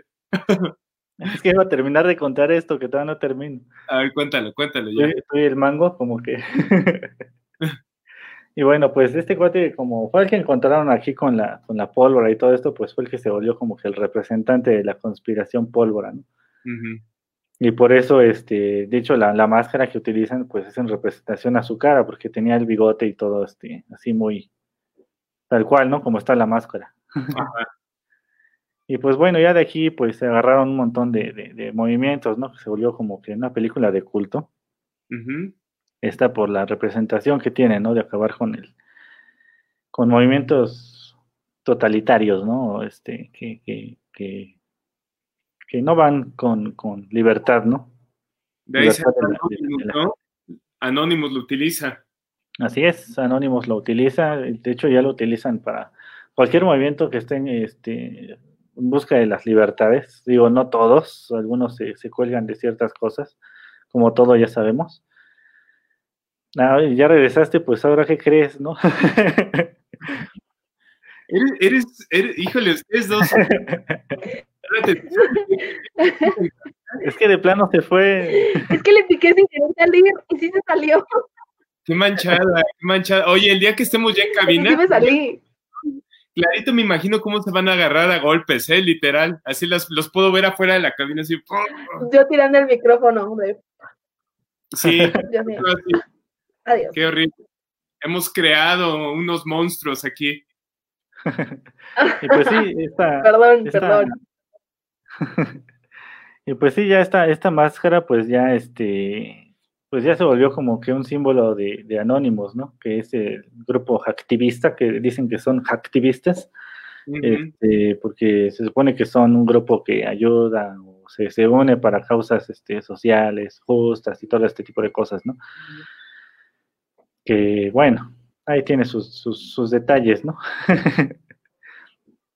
y pues bueno, ya este, de ahí pues se fue, se fue este, dispersando, ¿no? Para todo tipo de protestas, incluso este, pues ya Alan Moore y, y David Lloyd pues dieron su, su, su versión, ¿no? O sea, dice Alan Moore que en, en una, en una entrevista que le hicieron, dijo, dijo que se sintió muy reconfortado cuando vio este, las noticias de que hubo manifestaciones fuera de, de una sede de cienciología, que fue este, finalmente la primera como que campaña que utilizó Anonymous para, para bueno, que utilizó esta máscara, Anonymous, para, para la primera protesta, este, para reclamar este, contra la, la manifestación de cienciología, ¿no? Y pues ya ahí dijo que vio como todos los, todos los este, manifestantes estaban llevando la máscara de, de, de, de vendetta. y pues ya dijo que sintió, sin- eh, que tuvo un sentimiento de calidez. ¿no? Órale, Y actualmente la pueden conseguir en Tepito, la pueden conseguir en La Lagunilla. sí, pero, pero adivina qué, pues alguien se está haciendo rico con todo esto de, de la venta de máscaras por, por Amazon, Órale. porque, porque la máscara tiene derechos. Ah, La diseñó, digo, cualquier persona tiene derechos. Sí, porque digo, la, la, la máscara fue diseñada por, bueno, fue ideada y dibujada y todo este tipo de cosas por David Lloyd, ¿no? Pero este, pero todo esto fue bajo el trabajo para cierta, para cierto, cierta canal, ¿no? Time. Warner, que es el que tiene el derecho. Y pues, pues todas las máscaras originales que se venden por Amazon, pues van para ellos, ¿no? Bueno, pero las que venden aquí en México no, no. bodegas. Ahí en bodegas de Atizapán sí te encuentras unas que se parecen ¿eh? la- a la original. Lo único que sí es que se te vas pintando adentro y te queda todo el plomo en la nariz. sí, pues es la diferencia, ¿no? Y pues, pues bueno, ya terminando esta, esta super recomendación, pues la película la pueden encontrar en Netflix. Este, les recomiendo que la vean en inglés, pero pues ya si tienen algún problema de edición o, o- o quieren comer mientras la ven, pues pongan en español, no pasa nada. Quieren comer mangos mientras la ven. Sí, o sea, no se pueden comer un mango mientras ves una película, es una cosa imposible. Este, y pues, bueno, Pero ahí, en, en inglés. ¿sabes? ya, ya, ya hasta le está censurando a Donay. yo no, mira, aquí está. Censurado, ya se frició. Híjole. Órale, B de Vendetta se llama. B de Vendetta, con Natalie Portman y este, ¿cómo les dije que se llama? Hugo Weaving, que es este. eh, Mira, ahí está el beso de, de Andrea a Natalie Portman. Sí, eh, Natalie, este, one piece because you are seeing, you are watching the program as every week. Ade- Además, esa sí te la gano, Andrea, porque eh, Natalie Portman es de mi edad, es de- de- del mismo año que yo nací, así es que, sorry, yo la conocí primero. ¿Me estás retando? ¿Me estás No. retando? No, no, Andrea. Ve, ahora co- comió gallo, como dicen tradicionalmente. Comió gallo, Andrea. Dice Daniel que el mango hace interferencia al internet.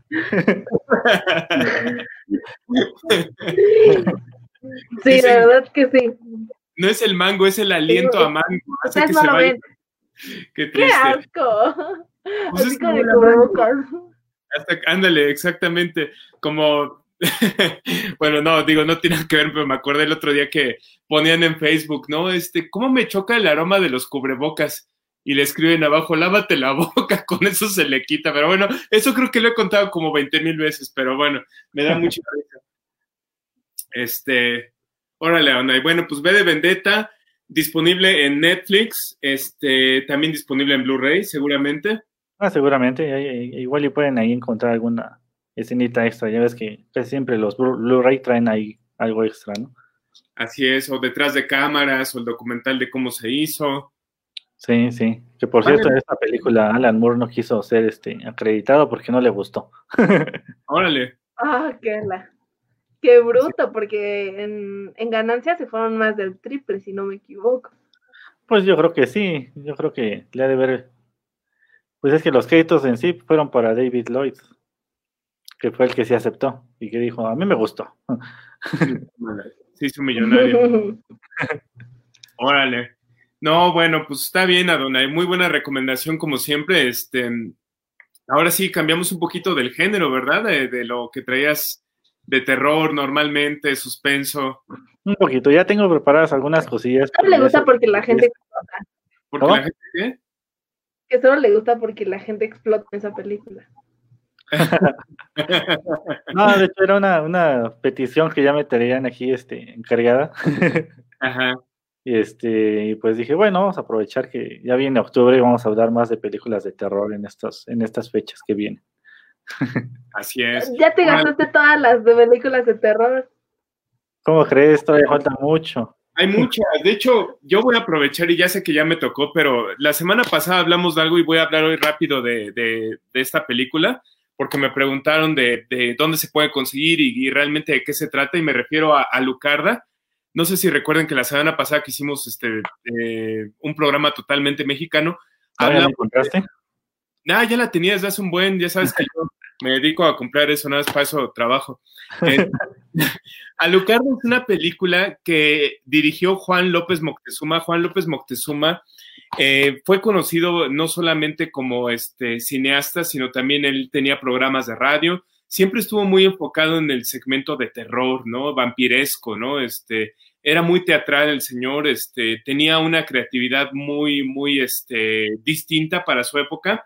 Y en 1977 graba Alucarda, este, de hecho, Alucarda fue grabada totalmente en inglés. Todas las películas de Juan López Moctezuma, para quien no sepa quién es Juan López Moctezuma, él dirigió, este, ayudó a producir la película del Topo de Jodorowsky de 1970.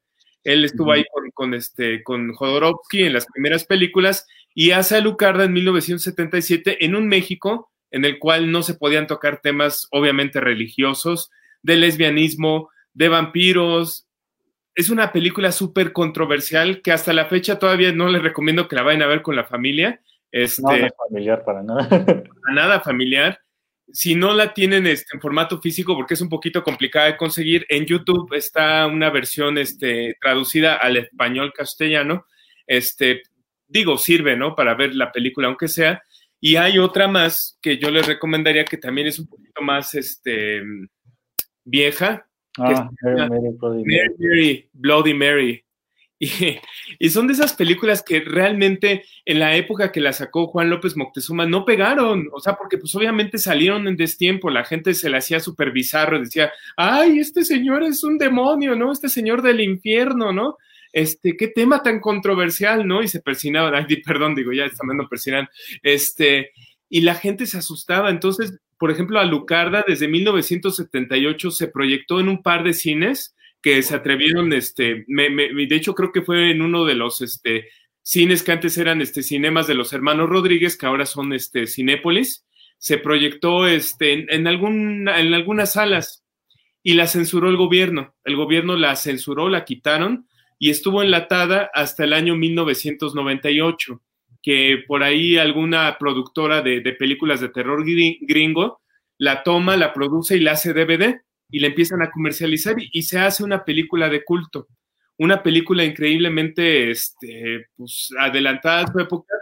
Y hay un documental que para quien quiera conocer un poquito más de Juan López Moctezuma y de la película de Alucarda, Alucardos habla precisamente de dos fans, no, son, no es fans, es fans, de la película Alucarda, que deciden buscar a Juan López Moctezuma por ahí de 1992 para no hacerles muy larga la historia, porque ya estamos casi al final del programa, Juan López Moctezuma termina, este, pues trágicamente sus últimos días, ¿no? De hecho, eh, termina enfermo de una enfermedad, perdón, enfermo de una enfermedad, termina enfermo de, de Alzheimer, este, termina solo, este, divorciado y, y, este, y abandonado literalmente por su familia en un departamento en Los Ángeles y amigos cercanos a él, incluyendo este, algunos productores de cine de Hollywood, deciden enviarlo a un, a un psiquiátrico en México para que pudiera estar atendido y supervisado porque se encontraba pues totalmente solo, ¿no?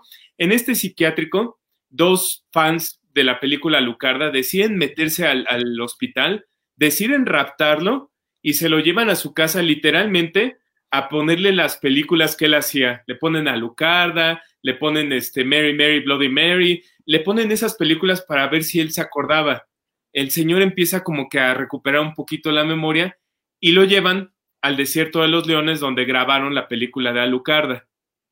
Tanto fue la impresión de Juan López Moctezuma que recuperó la noción de quién era, recuperó la memoria e inclusive se atrevió todavía a hacer una obra este, eh, con él personificado como un vampiro en ese año.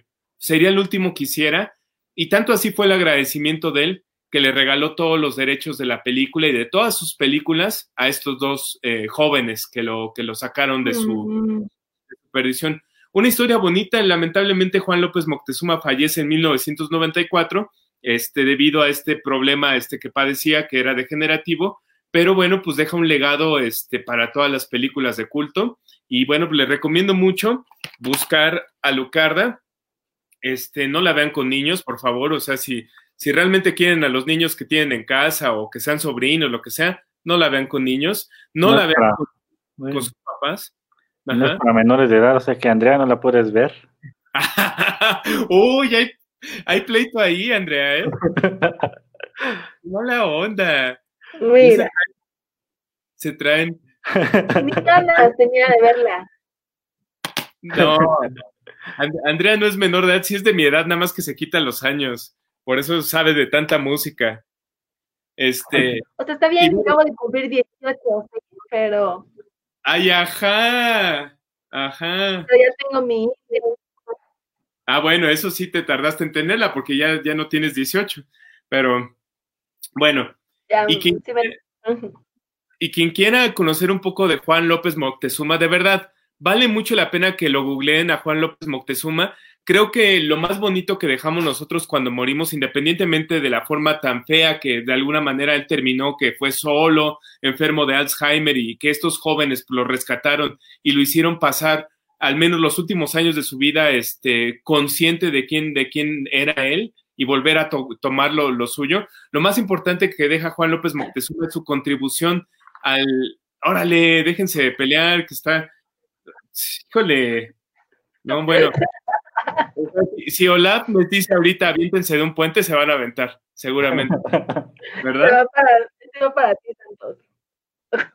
¿Para qué para mí? No, bueno, pues a lo que voy es que si quieren saber de Juan López Moctezuma, échenle un, este, una mirada a Lucardos, el documental de, de precisamente de, de la- los últimos años de Juan López Moctezuma. Recomendación, Mary, Mary, Bloody Mary. La verdad no asusta mucho, es vampiresca. Toca temas de lesbianismo, toca temas este, de vampiros, toca temas controversiales en un México de 1975. Está totalmente en inglés, aunque fue una película mexicana. Alucarda de 1978 también está totalmente en inglés, pero pueden encontrar la versión con subtítulos o doblada al español. Hasta aquí mi informe, señoras y señores y ¿Es señores. mexicana? Sí, es ¿Cómo? mexicana, pero está como, como aquí no la querían hacer, pues por eso está en inglés. Es totalmente hecha en. México, Andrea, con productores, este, con actores mexicanos. Por ejemplo, la, la actriz de Alucarda se llama Tina Romero y ella este, pues es más conocida por las novelas que hizo después en el canal de las estrellas, ¿no? Este, pero realmente fue este, actriz de cine, este, y bueno, pues eh, algo que no se sabía que del cine mexicano, no en su época de oro, pero se hacía buen cine de terror, que no estaba hecho precisamente para la época que vivíamos en un México setentero, ¿no? Entonces se hacía en inglés. Sí, más que nada fue la, distribución, ¿no? No la producción, sino la distribución. Fue el, fue el detalle, ¿no? Que como aquí no la querían distribuir, pues hubo más, más chance de que la distribuyeran por allá. En Europa, sobre todo, este, este cine se fue para Europa. Por eso es que Jodorowsky en, en, en, eh, finales de los 70 se decide ir a Francia, pensando que pues, por ahí iba a tener más, más facilidad de, de meter este tipo de cine. Sí, sí. Muy mal aquí, ¿eh? la verdad, pero bueno, es que la época, de, de- de por sí, sea la época que sea aquí, son como que eh, es, es un país muy este, arraigado a sus, a sus creencias, ¿no? Y, y esas dos películas, bueno, esa película en particular era como que muy fuerte. Es fuerte, todavía la ves ahorita y dices, órale, sí, sí, no, o sea, en el cine o en la tele aquí nunca la vas a ver. nunca, nunca, nunca. Pero bueno, pues es parte de la historia también de México. Afortunadamente, pues ahora tenemos este, gr- grandes clásicos como No Manches Frida 1, No Manches Frida 2, este, y todas las evoluciones. Exactamente. Las películas que nos regala Jaime Camil con todo el amor y con todo el cariño que produce. Pero bueno, Eh, Treintona, soltera y divorciada. ¿cuál? Ya, ya nos oyó Andrea. No, La de no soy yo, ¿eh? fantástica y divorciada. Ay, sí, bueno, es- esa es muy, muy chistosa. Este dice Jesús Bravo, de hecho, cine de terror mexicano como Vacaciones de Terror con Pedrito Fernández, sí, muy recomendada. También pro- producida Claro. por fue producida por Jodorowsky. Eh, Vanessa Rojas se ríe de lo de No manches, Santos. Vamos a sacar la versión este, de hombre que se va a llamar No manches.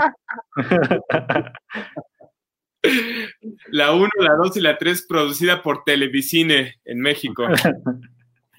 Pero estar vestido igual que, que Marta y Gareda y vas a tener que mostrar las chichis como en todas sus películas. Pero, eso, oye, vea que sí es cierto. Yo le estaba comentando eso el otro día a una persona, le digo, Sí, claro. todas las películas de Marta y Gareda, te lo juro, o sea, yo creo que dice, ¿qué hago? ¿Qué hago? Ah, me voy a sacar el, el pecho y se lo saca así a, a la mitad de la película y eso, no tenía nada que ver, o sea, ¿eso qué? ¿No? O sea, Nada más que el detallito es que es la dirección. ¿Cómo? ¿La dirección hacia donde se saca el pecho o cómo? No, pues la dirección le pone eso, el guion. Uno va para allá y el otro para allá.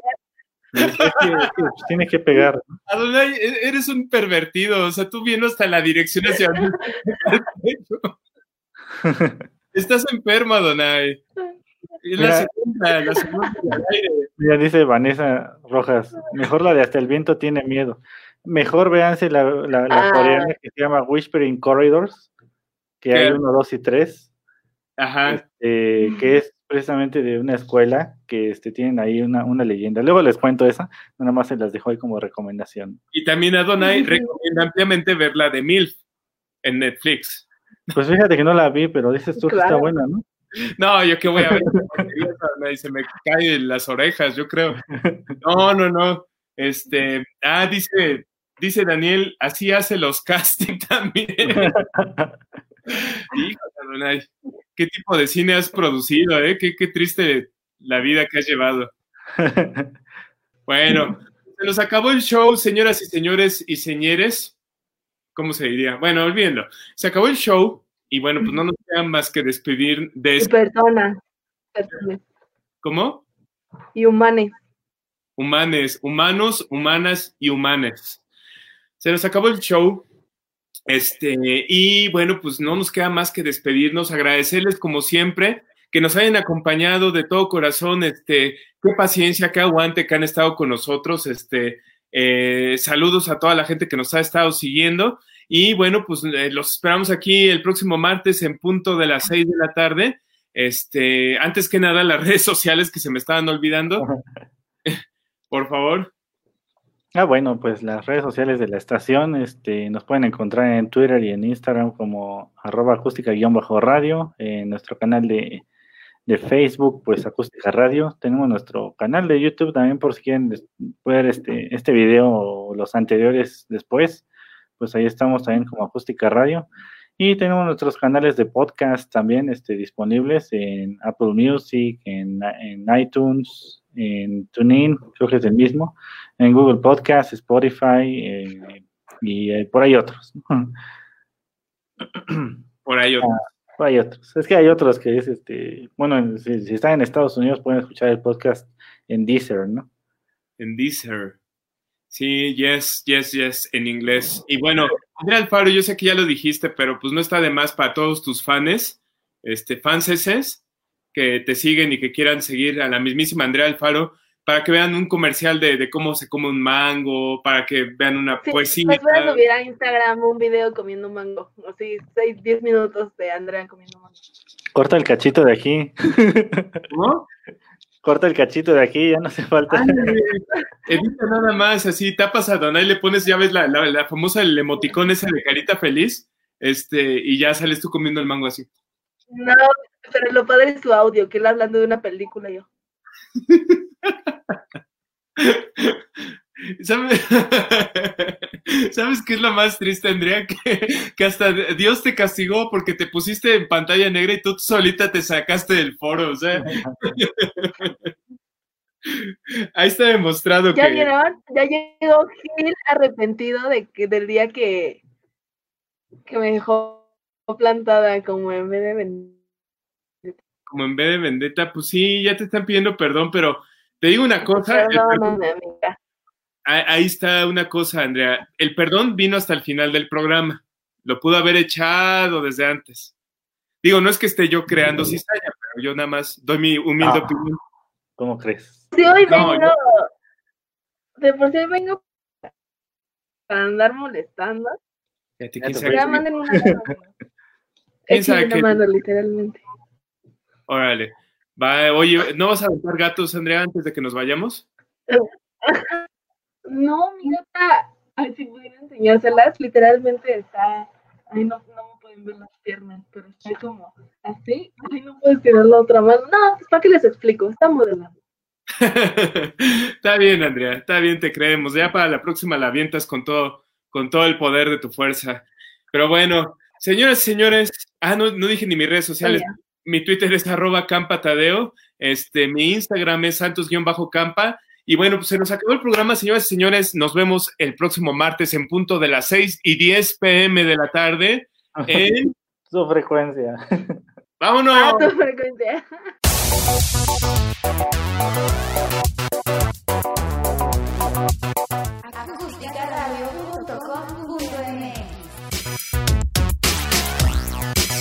Dale voz a tus sentidos.